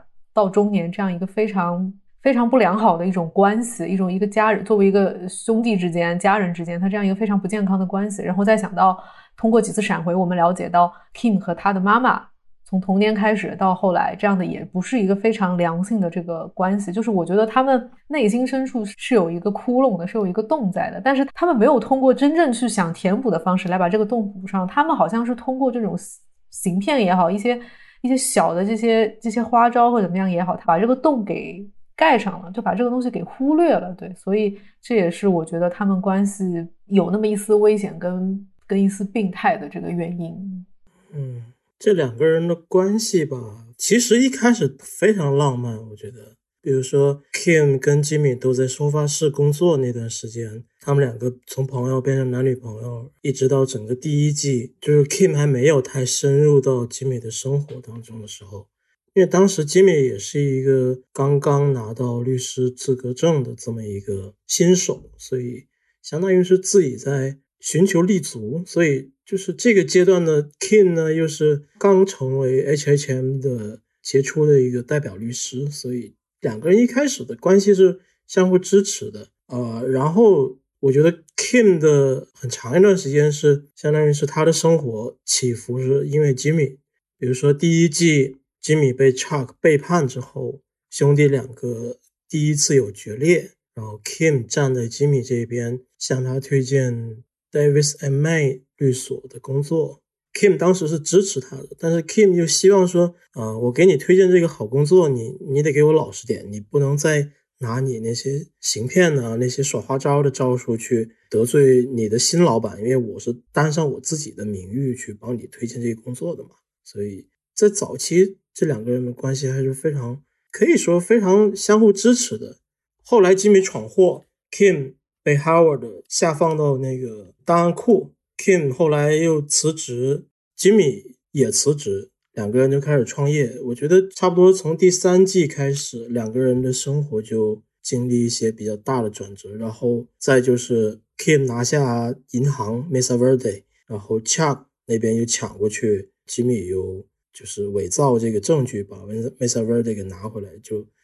Kim 之后又经历兄弟俩对簿公堂这个过程吧。所以我觉得 Kim 一直是在被吉米推着走。Kim 总体来说一开始是比较被动的，但是他自己在经历从 H H M 离职，然后进入 Striker and Coakley 那个新的律所之后，他的整个事业一直是往上升的。然后这个期间，吉米感到被疏离，刚好吉米这段时间又被吊销执照嘛，所以只能去做一些特别灰色的这个生意，卖手机什么的。两个人渐行渐远。其实这段时间，我觉得 Kim 如果决定要离开吉米的话，应该是可以的，理由应该也比较充分的。但是他不能控制他自己，对他有数次可以走的时机，但太多了，太多了。就是你想，Kim 入职 s h r i k Coakley 之后，他待遇相当好，有自己的办公室，然后呃，Mesa Verde 那边商业银行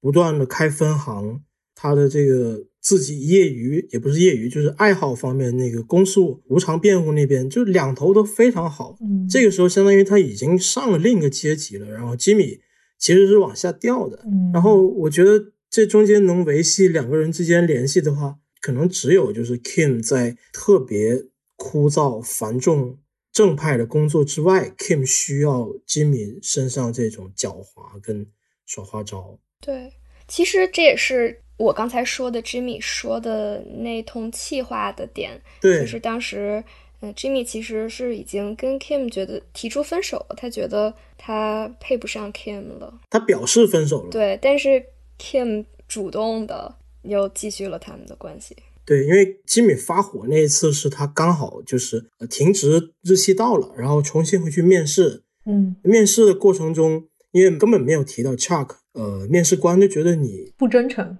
对你完全没有悔过，就吉米就发火嘛。因为我们要知道，就是吉米这个人从小他的性格就怎么说？吉米本身是缺一根弦的，就他没有正确归因的这么一个习惯或者能力，就他把所有的事情都缺心眼儿。对，缺心眼儿可能这么说，但是他又很聪明，他不是那种傻的缺心眼儿。对，有窟窿。对，他的性格里面有缺陷，所以 Kim 本来是劝他。就说 Kim 帮他找原因，然后 Jimmy 马上就发火说：“你跟其他的那些精英一样，就是瞧不起我。我能当你男朋友，能跟你共枕眠，一起睡觉，但是你完全不愿意跟我一块工作。”就是 Jimmy 就发这么一通火。嗯，其实这个时刻如果是别人的话，就会觉得根本就是两路人。然后，当然 Kim 的转变非常快，当天晚上回到家，他们就。吉米已经准备打包自己的衣服要走人了，就相当于是正式分手。然后 Kim 上去只是表示说：“我我愿意再帮你重新争取拿到律师执照了这个事儿。”就 Kim 完全就把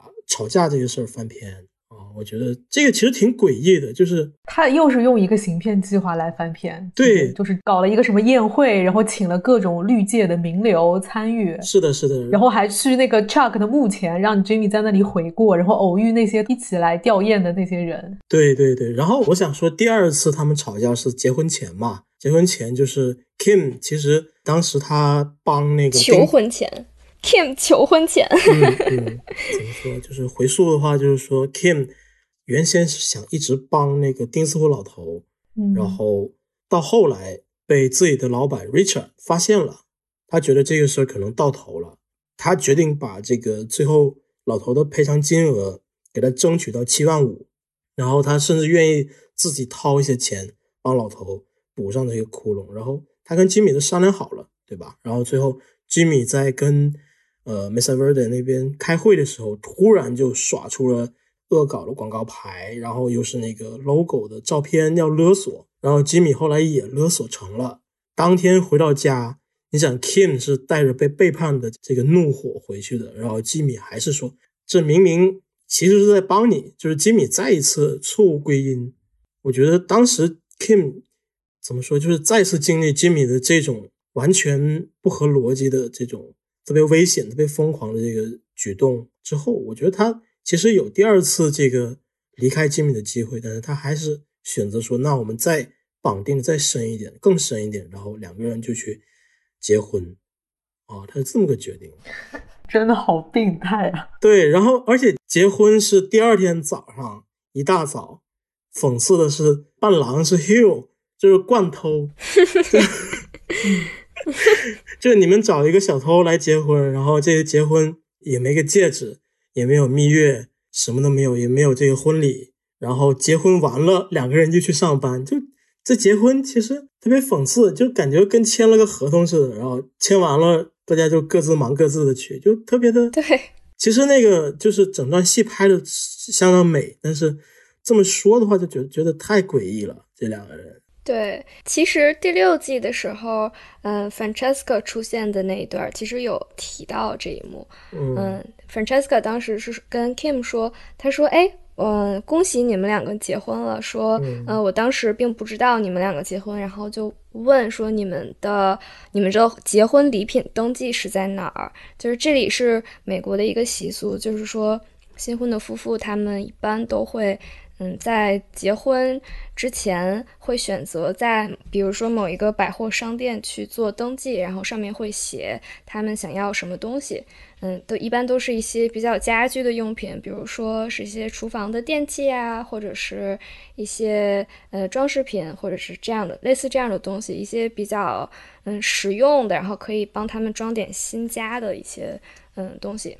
嗯，然后 Francesca 问的就是说，Kim 说，哎那那你们在哪儿登记的？这样的话，我可以嗯送一个结婚的礼物给你们。然后当时我不知道你们还记不记得 Kim 的反应，Kim 其实是。愣了一下的，我觉得 Kim 的愣可能一个是他觉得 Francesca 这个举动是挺暖心的，然后另外一个我觉得很重要的原因是 Kim 愣在他可能突然意识到他自己离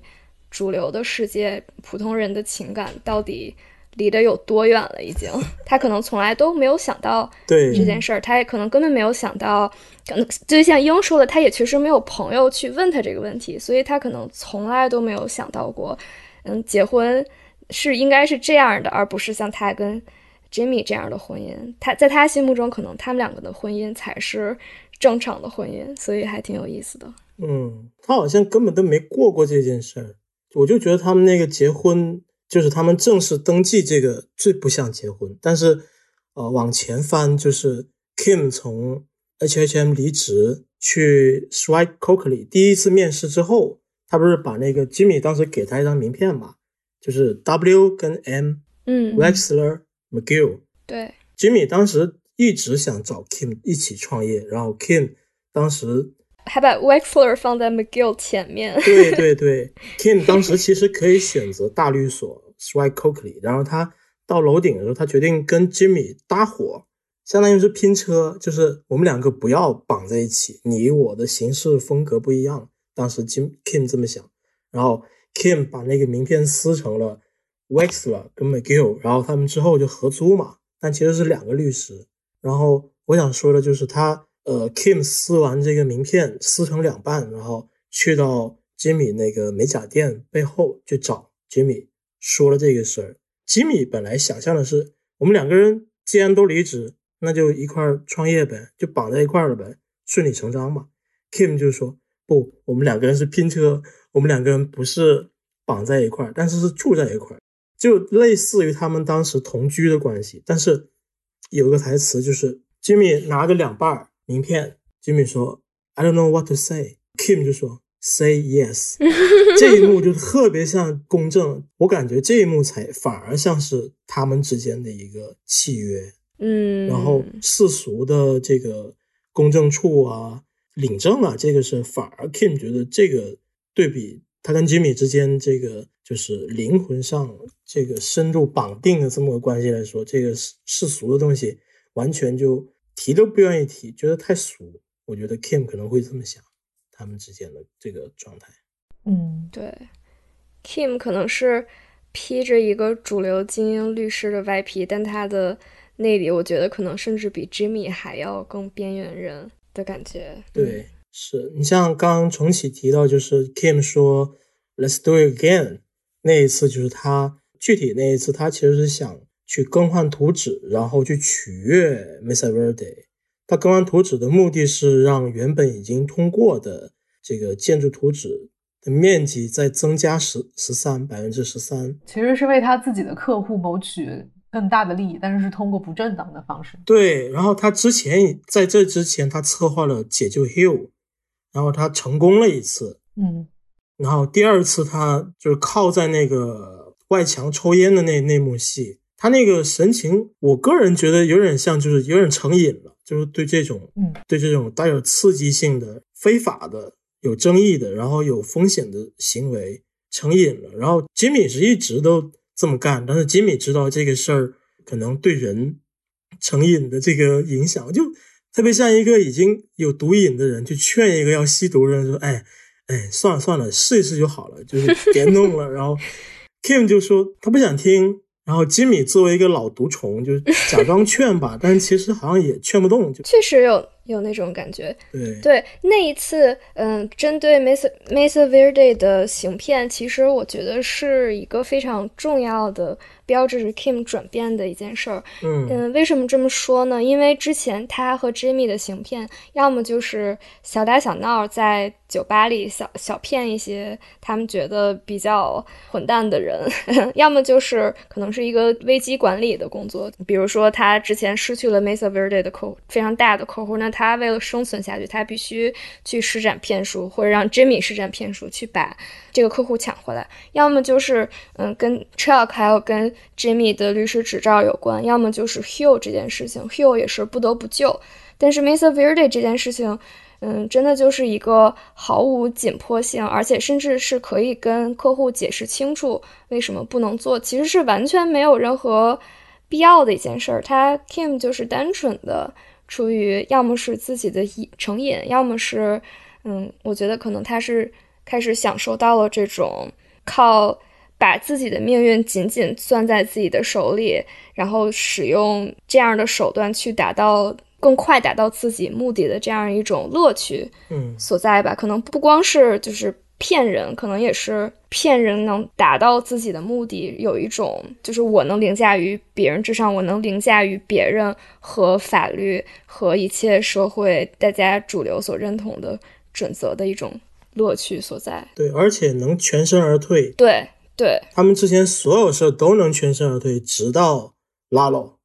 嗯，这是其实是让他们产生了一种幻觉优越感对，的，我我觉得有一种幻觉，对，嗯就是 Jimmy，，你看到第五季最后，吉米经历了沙漠里面的伏击，就差一点就死在就是埋伏的人枪下，然后又经历这个徒步，基本上就是脱了三层皮，然后差一点死。就吉米知道，就是黑帮世界究竟是怎么一个世界，就是那个水深的不是一般的深，不是一般的危险。但是 King 其实没有经历过黑帮，真正的黑帮，然后他。我我觉得当时拉鲁能被他骂跑，有可能是他说的第一是有道理，第二是拉罗可能没见过这么狠的女的，就拉罗可能就会觉得，就是说，第一是他拉罗怀疑的东西可能呃当时还没那么紧迫，所以可以还可以从另一边去再调查一下，然后第二可能是 Kim 的气势把他压到了，嗯。但是这个前提是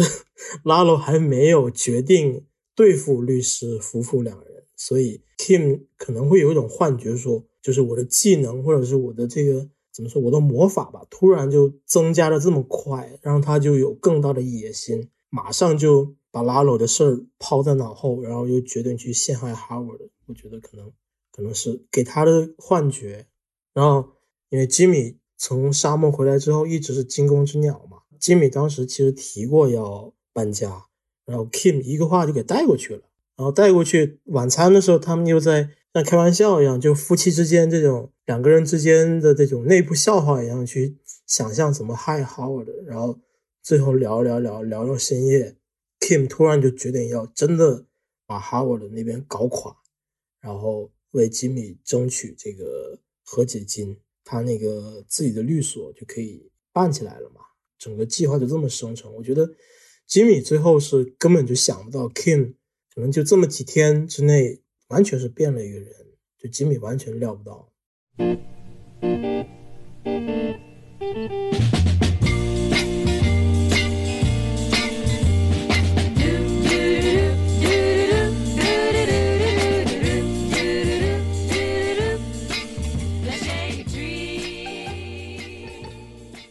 这里跟听众说一下，我们为了准备这期节目，为了去钻研 Kim 这个让 Jimmy 都想不到的大的转变是怎么样，我们其实英是写了几万字的剧情的总结。啊，我也是把英写的部分整理了一个 Kim 的大事记，而且把 Kim 每一次行骗，包括他对于嗯违反法律甚至违反职业道德的态度，嗯正反面的态度都标了出来，然后去研究 Kim 的转变。其实，嗯，即使是在 Jimmy 和大部分观众看来都是非常突然的转变的情况之下。通过我们的整理，我们还是认为 Kim 的这个转变是有迹可循的，甚至是嗯，编剧经过非常非常充分的铺垫来得到的一个必然的结果。对，我觉得得重看吧，真的要重看。我现身说法，我看了第四季，重看之后完全推翻了我之前看完第五季的感觉，完全不一样。对，一方面是因为我记性太差，我自己也是重看才能梳理出来的。你包括其实再说一个，就是 Kim 这个角色一开始本来就是一个小配角，可以这么说，就是 Kim 这个角色一开始只是吉米性格转变之中的一个工具人。维基百科的页面上写的是一零四，就是吉米在借广告牌这个事儿，然后策划了一起救人这个事件登了新闻之后，Kim 在电视上。看到吉米这个相当于是歪打正着的这么一个宣传了自己一把，然后 Kim 当时的表情是笑了一下，就表示一种欣赏。就是这这之后，两个编剧 Peter Gould 跟 Vince Gilligan 决定对这个角色深挖，所以他们可能很早就开始对 Kim 这个角色琢磨了。比如说，我们对比《绝命毒师》里面老白的这个转变的话，老白的转变是更加的明显，更加的激烈。他的动机很明显，对，而且他的就他的事儿都是和犯罪有关的，都是人命的命案，要么就是更大的这个贩毒计划，就是你能概括的出来。但 Kim 都是比如说离职啊，或者是跟老板之间不对付，然后或者是 Mesa Verde 的女东家 Page 去质疑 Kim 说你居然为了做那个公诉案件，你把我们这个大客户给怠慢了。这些的话，我猜可能很多观众看过一遍就忘了。对，但是这些就是 Kim 身上发生的这个一步一步的铺垫，然后他之后包括出车祸，又包括 Chuck 过世，再包括他跟 Howard 之间有这个决裂之类的事儿，他最后完成了一个完全转变，性格上转变。对，这个真的是需要重看，我觉得需要花时间。对，可能我们这么说可能不太明显。嗯，我个人认为啊，Kim 的转变之所以没有那么明显，是一条暗线。嗯，有两个原因，一个原因就像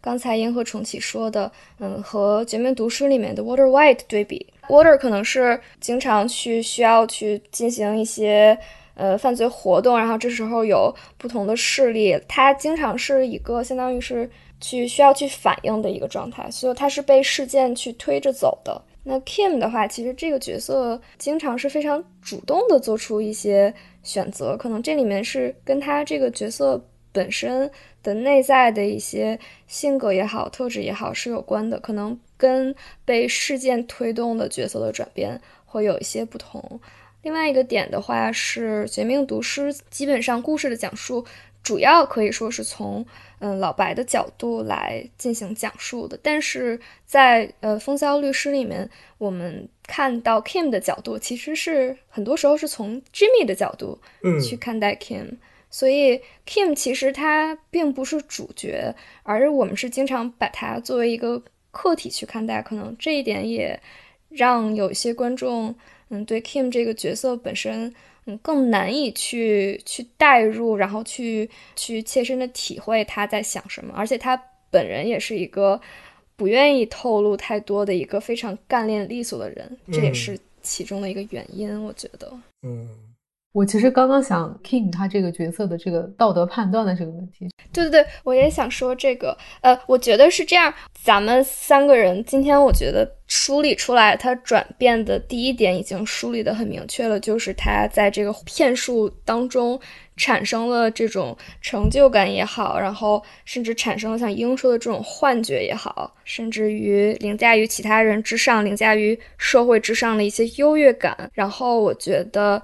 第二点可能就是重启感兴趣的这个道德判断的因素，就他从来都不是一个一个像 Jimmy 那样的人。就是 Kim 他本身他自己对道德、对法律、对正义的一些判断，包括一些价值观，其实可能跟我们之前印象里的并不相同。我是看第四季的时候，就是他们。做完呃 Miss Birthday 这个骗术之后，他们呃两个人就是在一块儿吃晚餐，然后讨论了到底什么是行善，什么是作恶。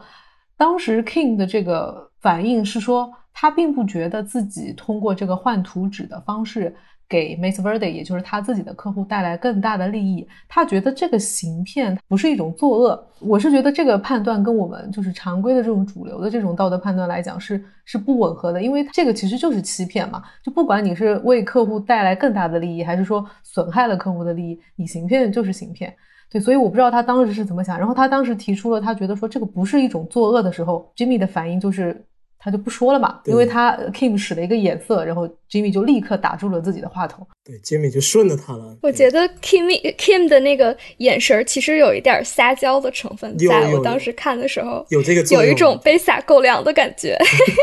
他好像意思就是说，我说的就是对的，你你不你你不能不信，你必须得信，就类似是这样子。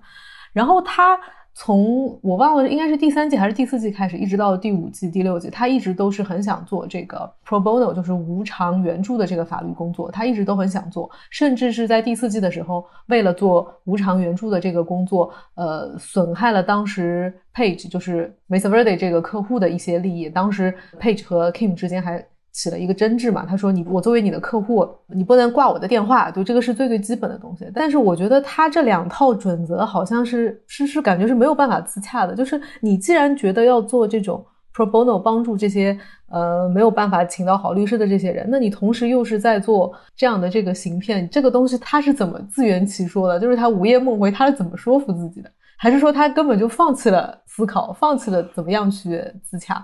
对。重启刚才提到的，因为 Message Verde 导致的 Kim 第一次主动提出要进行不必要的行骗之后的那一次谈话，其实是我认为是非常重要的一段戏，也是目前到现在为止这两个人唯一一次针对行骗，还有包括两个人的嗯道德观念进行的一次对话。然后这次对话里面的背景是，他们两个人要驱车到德州非常一个非常远的地方。去做刚才我们说的那次，嗯，奶瓶啊换图纸的那么一通，然后再嗯开回来的路上，在路边的一个餐厅里，呃，两个人产生了对话。嗯，这时候的 Jimmy 就像我们之前提到，他还是非常想和 Kim 一起合伙做嗯律师的工作。然后 Jimmy 当时会想说，我也要像。Kim 一样发展出比较成功的律师事业，那么他当时在第四季做的那些呃小打小闹、一些行骗的工作，让他意识到了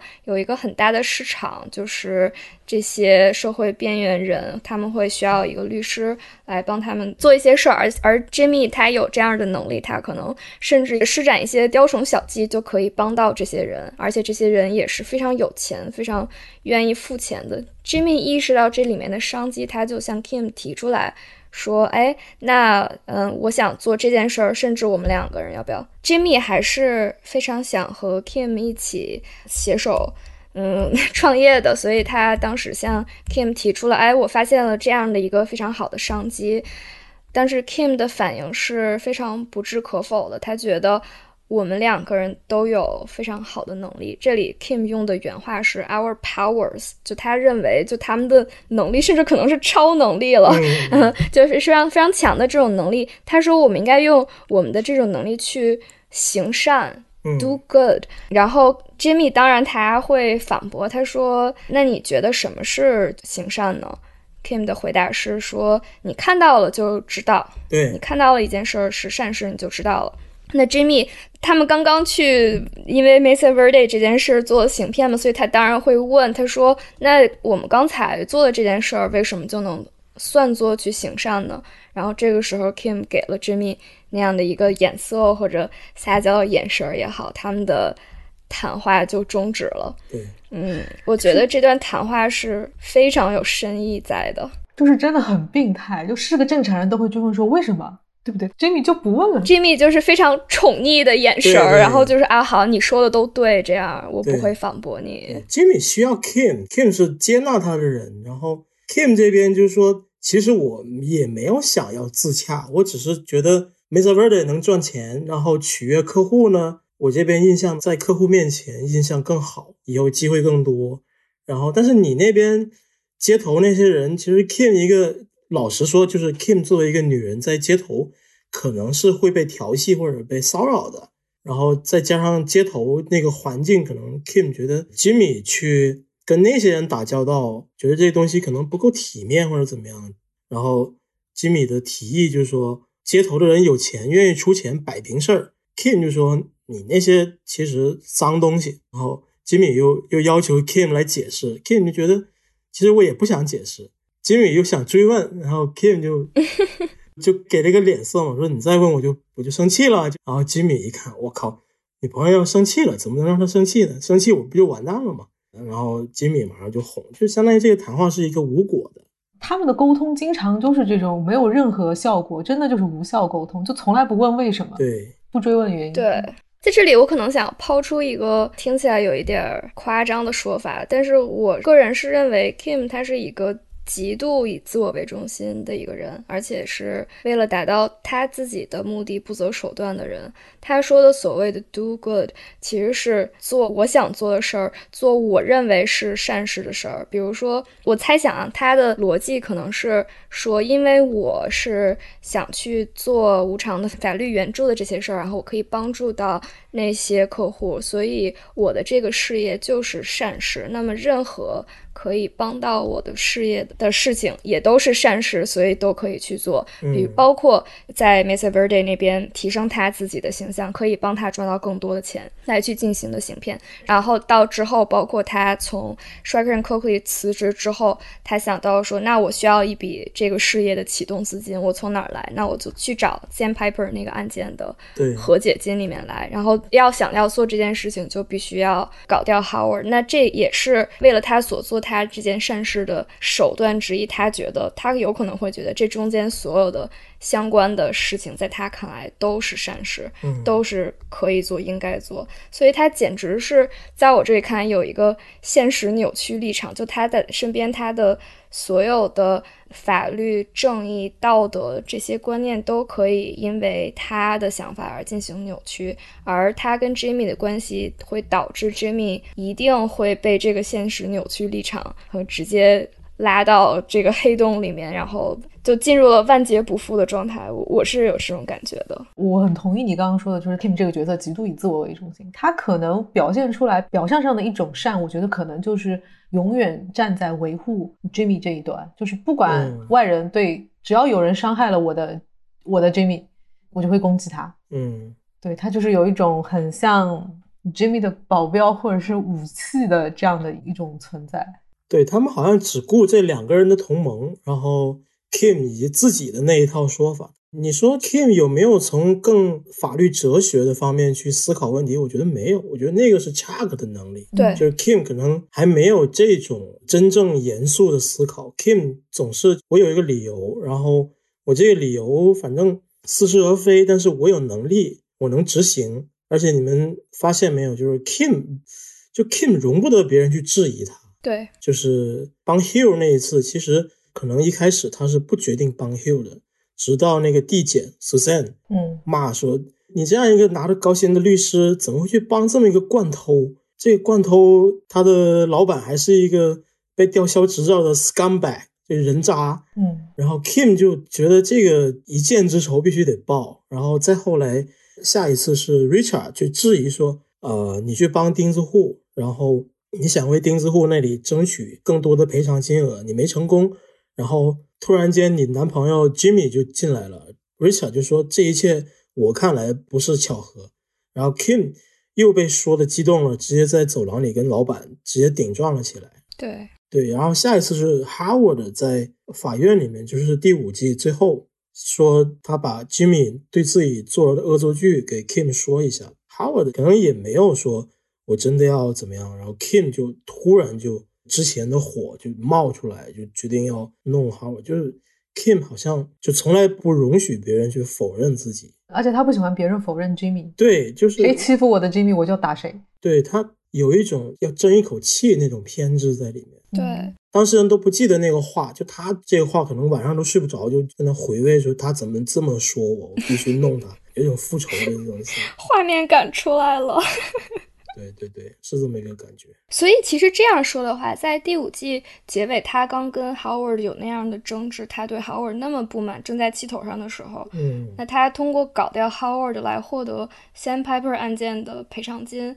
这件事情其实倒是非常说得通了，因为这其实是一箭双雕嘛，一个是他去完成他的这个所谓的善事的这个事业，另外一个还能顺便去伤害或者是让那个 Howard 吃到自己的苦头。哎，我补充一下，就是就是想尽快拿到 Sandpiper 这个和解金，其实上一次是吉米想这么拿，然后吉米也他去挑拨那些呃养老院住户之间的关系嘛，老太太之间的关系，然后希望以此去 push HHM 去尽快了结这个案件，自己马上就能拿到一百多万，因为当时他停业已经几个月，快破产了。然后是 Kim 出于工作压力太大，连续的缺觉，然后出车祸。出车祸之后，Jimmy 决定挽回，嗯然后没多久 Chuck 就自杀了。所以这么一个波动之后，这两个人可能就是他们的节奏啊，他们的思考可能已经已经扭曲了。我觉得可能这么大的事儿之后，对，其实刚才我们提到了 Kim 可能对这个法律或者道德没有特别深刻的思考，这一点我非常认同。我认为 Kim 他的对法律道德的认知，其实都是可以说我们是老百姓就非常朴素的那种，嗯，正义或者怎么样。但虽然是这样，但是我觉得 Kim 他作为一个律师，他经受了这么多年的法律教育，然后他在法庭他是会因为程序正义来去帮客户争取利益的这么一个人，他能去这么想，我觉得是嗯非常神奇的一件事情。就他，因为他作为一个法律人嘛，嗯然后他会去嗯用这样的方式去思考问题，我觉得也是就是他这个人比较自我的一个，或者是他能把他的工作和他自己真正想做的事情分开的一个很好的例证。嗯，第六季其实有一点。我觉得是能体现出 Kim 跟其他法律从业者的一个特别大的区别的，就是 Jimmy，就是他是在呃 Lalo 这件事情被法院的地检方都彻底了解清楚之后，嗯呃，他回到了法院。然后他回到法院之后，那么所有的法院的工作人员相当于都知道他是为一个毒贩，甚至是一个大毒枭做过律师。所有人之前嗯对他态度比较好的，都对他冷脸相向。嗯，印象比较深的是那个做听证会排期的一个姑娘，她之前每次都被 Jimmy 可以用那个小玩偶去贿赂，这次也都不管了。对对，对当然，就是最重要的是那个 D A Bill Bill 是之前那个 Jimmy 可以拿一顿稍微好吃点的饭就可以贿赂的一个人，然后跟他也经常去聊一些家常、聊天什么的。对对对，然后这次 Bill 他是坚决的，就是拒绝了嗯 Jimmy，然后 Jimmy 还去问说怎么回事儿，然后 Bill 的说你你做出那样的事儿，你自己你自己还不知道吗？然后 Bill 还说了一句让我印象特别深刻的话，他说 There's knowing and there's proving，就是说虽然我们没法证明你是。为那个大毒枭在工作，你是知情的，但是就我知道你就是那样的人，你就是嗯那样一个不顾法律、不顾正义的人。所以其实从这一幕可以看出来，其他的法律从业者其实对 Jimmy 他们所从事的这些事情是有一个非常明确的认知和一个态度，他们知道这件事情的后果是怎么样，这件事情跟他们做法律人来去努力的东西是完全相反的，所以他们才会对 Jimmy 有这样的态度。嗯，但是 Kim 他当然更知情了，他当然清楚的不得了，他甚至有证据可以证明，嗯，Jimmy 和 Lalo 之间的一切的关联。而 Kim 对 Jimmy 的态度是没有任何转变的，就是或者是 Kim 知道就是 Lalo 这件事情之后，他反而是燃起了他心中的一些火焰，让他继续跌入这个。骗术的深渊，所以我我认为这一点也是 Kim 这个角色他的道德观的一个很好的体现吧。我觉得在这个时候他已经不再挣扎了，有没有这个感觉？就是吉米从沙漠回来之后，Kim 可能在吉米消失的这一天，可能一天一夜吧之间，可能已经想通了很多事儿，包括他决定全职去做那个无偿辩护，也是在这一天一夜彻底决定掉的。呃，然后对于为黑帮做事儿，他可能觉得，哎，你们猜有没有可能，Kim 会觉得帮 Cartel 做事儿跟帮 m i s a Verde Verde 做事儿可能是只是换了一个名头而已。可能 Kim 因为他不知道黑道的这些多凶残，会纠缠自己的生活嘛。然后他在递检把他带到办公室里面，Susan 就说 Jimmy 应该跟警方合作。Susan 也就台词就是说。整个体制都失败了。首先，相当于是给吉米一个台阶下，就是说代理毒枭的这个工作不全是吉米的错。但是，首先说整个体制都失效了以后，Kim 瞪了他一眼，这个眼神我觉得可能是 Kim 说：“这还用你说？”就是 Kim 可能对整个体制已经失望了，但是他又可以在这个体制里面去钻一些空子，去施展他的一些伎俩啊之类的，所以。Sam 这个话，相当于 Kim 可能已经爬山，可能爬到八百米了，Sam 还在两百米这儿跟他说的两百米的事儿，就这么一个落差吧。嗯，而且 Sam 当时真的找错人了，他想策反，他直接找 Jimmy 都比找 King 有效果。King 当时非常坚定，他根本不可能会碎了 Sam 的欲望愿望去把 Jimmy 给供出来，根本不可能。对，但是 Sam 不知情，包括 Sam 之前惹了 Kim，我刚刚说嘛，就是当事人可能都。早都忘了的话，我居然说这话得罪你了，然后 Kim 就揪了这么一两句话，这么两个措辞，然后就做这么些报复的事儿，可能就是首先根本都料不到，就是 Kim 对自己的成见这么大，所以他他就说可能我说不过吉米，吉米贪财，我说不了他，然后你是他伴侣，没准我能说动你，结果他错了，大错特错。对对，Kim 的这些性格特点，可能他太过强烈，以至于。像 Suzanne 或者我们观众这样的常人，都甚至难以理解，说你为什么会揪住那么一点小的东西，然后去生气这么久，或者要去报复，或者要什么样的？嗯，我觉得就是这一点，甚至包括在 Kim 他的这个价值观或者他的逻辑很难。经常很难自洽。那么我们作为一个有逻辑的普通人，我们会觉得，哎，你为什么会这样？但是如果你带入他这样一个非常自负、非常以自我为中心的人的角度，可能会更容易理解。比如说刚才英提到，他觉得可能给这个 cartel 做事跟给 m i s a Verde 做事差不多。但是不要忘了，就是 Kim 他现在做的这个无偿法律援助，他经常会接触到一些社会底层的。青少年，那这些青少年很经常会受到这些贩毒集团的非常负面的影响，比如说他们的家人是毒品上瘾，或者是他们的家人和朋友在就是毒贩的交火当中受害，或者是给他们的成长造成了非常负面的影响，以至于他们没有机会能去接受更好的教育，没有机会在社会中嗯向上爬，所以。Kim 其实是应该是他做这个呃无偿法律援助，他对这些毒贩、对社会、对这些青少年的危害，他应该是非常清楚的。嗯，但是就是因为他的这种现实扭曲立场，就会导致他能把他自己做的这件事情跟 Jimmy 在做的这件事情，居然就是可以自洽，他觉得是 OK，他可以接受，甚至他要去。为这个东西，他要去替 Jimmy 辩护，他要维护，嗯，这样的一个东西，我觉得很有趣。对。然后我觉得更有趣的就是这样的一个角色，那我们对他的喜欢，他到底是从何而来的呢？我在问自己这个问题。其实我就在想，就是历史上比较有名的恶人或者能造成比较大杀伤力的坏人，比如说希特勒，他们这些人其实应该都是非常有人格魅力，所以他们才能吸引那么多人跟随，才能造成那么大的危害。我觉得 Kim 他其实身上也是有这样的潜力的。嗯，如果 Kim 他是现实生活当中的一个真实的人，他有可能能成为一个邪教的首领，他有可能成为一个犯罪集团的首脑。他是一个既有头脑又有执行力。而且还有这个现实扭曲立场，而且还能招人喜欢。而且他不仅是招观众的喜欢，在这部剧里面，他招所有人的喜欢。法院的那些所有的工作人员都是对他非常的喜爱，包括是法官也好，还是像地检这边的 DA 也好，都是非常的喜爱他。然后包括 Cliff Main 这些人都是看待他是对他青眼有加的。但是他们都不知道 Kim 内心究竟是是一个什么样的人。但是我们观众在我们看完第六季，我们又回看了之前前五季之后，我们似乎能得到。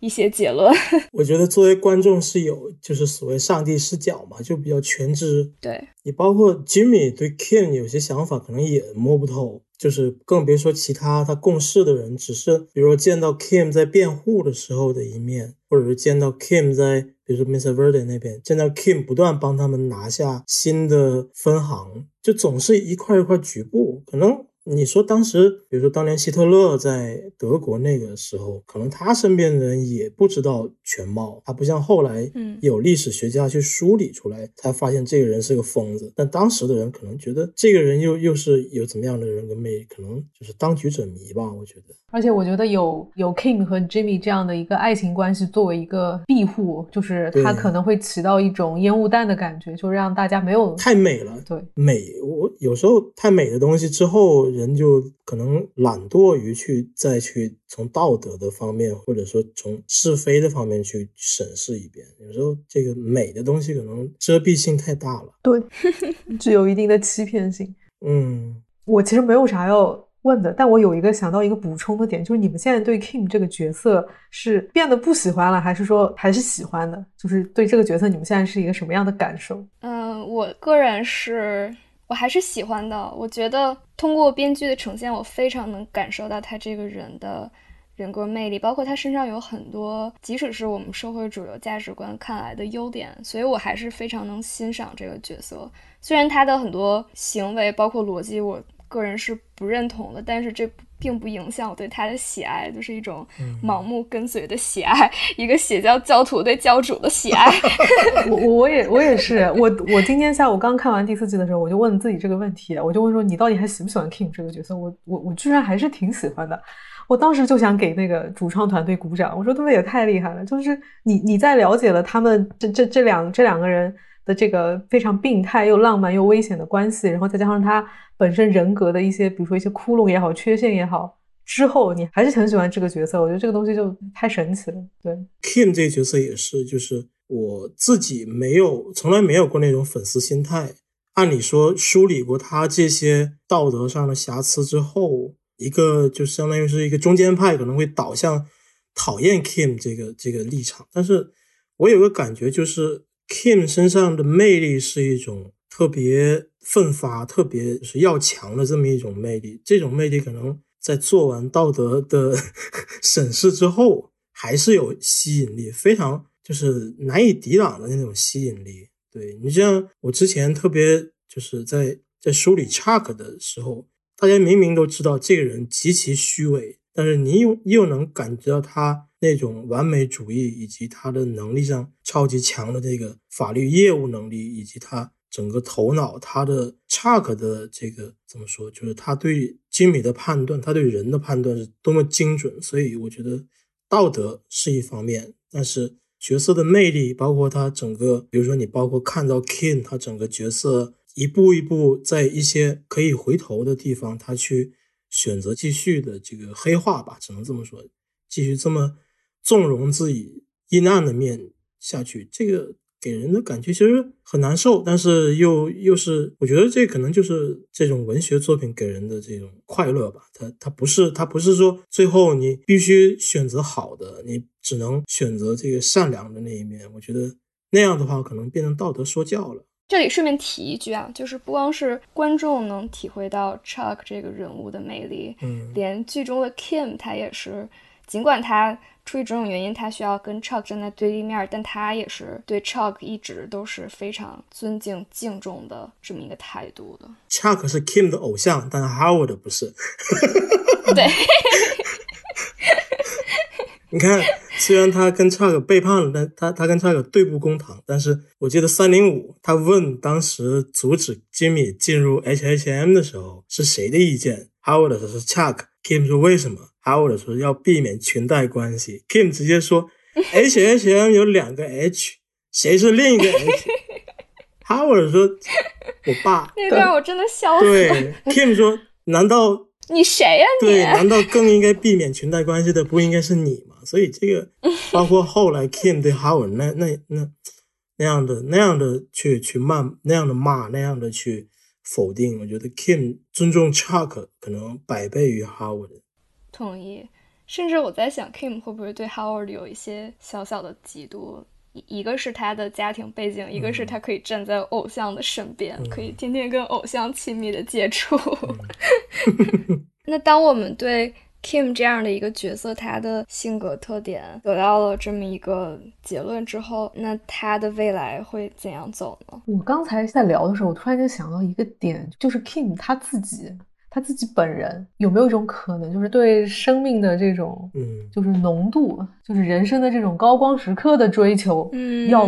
强于我能活到，比如说八十岁、一百岁。对我觉得他是很需要这种高光时刻的这种。这一点嗯我我很认同，我觉得这一点也是他跟 Jimmy 的一个很大的区别。Jimmy 可能在我心中，Jimmy 是一个，呃，也像 Lalo 说的，他像一个蟑螂一样，他非常有生命力，而且他做的一切都是为了生存，为了生存的更好，所以他能体现出他在那种底层奋斗的那种韧劲儿。但是 Kim 他其实他并没有 Jimmy 身上的那种韧劲儿的感觉，我觉得他更像是就非常炽热的燃烧过，然后之嗯后就会对消失的那种烟花一样。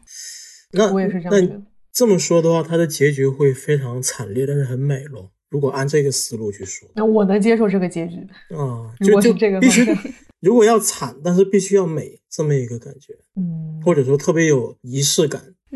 嗯，但是不管怎么样，我觉得在我们分析完这一圈儿之后，我觉得以编剧他们两个人经常喜欢来进行对角色进行上帝审判的话，Kim 应该不会得到一个好的结局了。嗯，那我我觉得他肯定肯定会有一个非常非常合理的结局嘛。这个反正呃，你到事情到了这个时候就，反正大家对编剧肯定非常放心。我一直不觉得 Kim 会死的特别惨，因为 Jimmy 还要再活到 Breaking Bad 的年代，然后再变成那么一个其实是很有生活的人，很有生命力的人。你看 Jimmy 在 Better Call Saul 的时候，经常是一脸苦相，愁眉苦脸，特别苦逼，又穷，然后 经常不被认可。就是 Chuck 还活的时候。被 Chuck 打压，然后之后又停业破产，就是他在 Better Call Saul 里面，包括之后接到拉拢的这些生意，生意刚好起色，然后又又又经历这么一趟，就是 Jimmy 在 Better Call Saul 的时候特别惨，然后在 Breaking Bad 里面特别风光，然后特别的淫乱。我觉得如果他遇到老白之后，他的人生就被老白给毁掉了，是啊是啊，也经常愁眉苦脸。对，但是就是我的意思就是说，Kim 如果死的太惨或者太冤、太悲剧的话，我总觉得一个人的性格会那根弦会断，会会续不上。嗯，那有没有可能在 Jin 的时间线，我们还能再看到 Kim 呢？在那个时候给 Kim 一个结局？有有有很多人这么这么猜，包括就是希望一个 happy ending 的人这么猜，然后可能希望就是说，就按照我刚才那个推理，很多人也会猜说，Saul Goodman 在 Breaking Bad 里面还那么活泼，可能 Kim 还在一个暗处等着他，有可能，有可能，嗯，嗯，那我们就静待编剧对给我们呈现他们的理解了。对，因为其实我个人是不是很喜欢，嗯，通过赌诗里面的事情来去倒推律师里面的情节，因为我觉得这样会有有一可能有一点就是毁掉他们编剧就是苦心经营去设置那一套剧情，嗯所以我相信他们会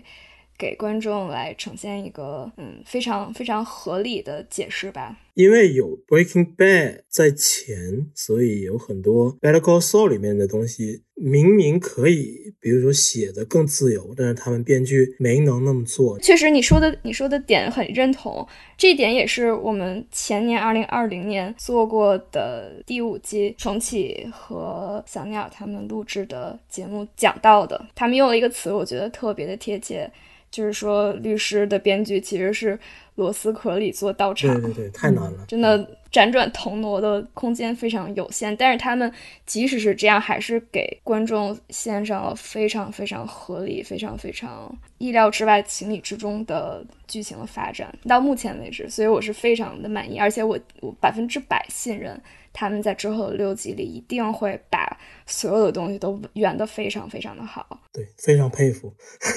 我觉得可能没有另一部剧能有这种挑战吧，一般都是顺着拍，对吧？没有说反过来再重新写前传，然后还还得写的超越原著的这么一个感觉。对，如果如果听众里面有有有看过如此例子的话，可以提供，反正我是想不到。对，这就是我认为《风骚律师》可能是电视剧里面最接近文学作品的。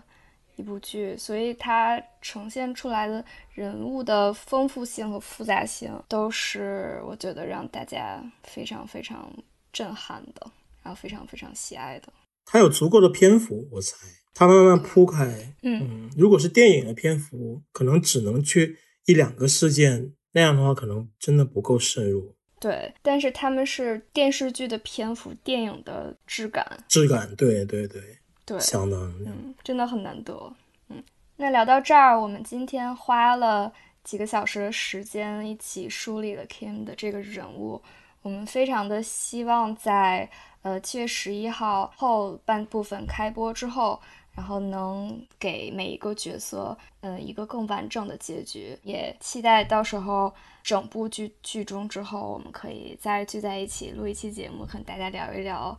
看这部剧的感受。嗯，那我们今天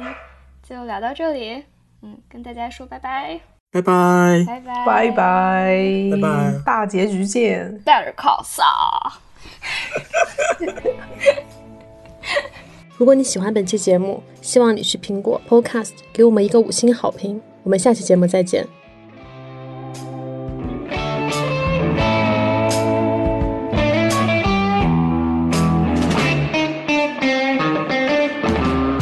is any thought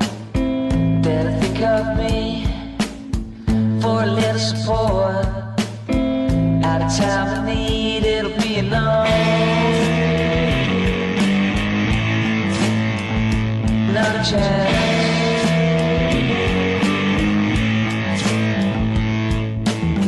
Try to hit to town, can't see or hear. Kill communication. Stepping off the grid just to let me know. Too many got my time.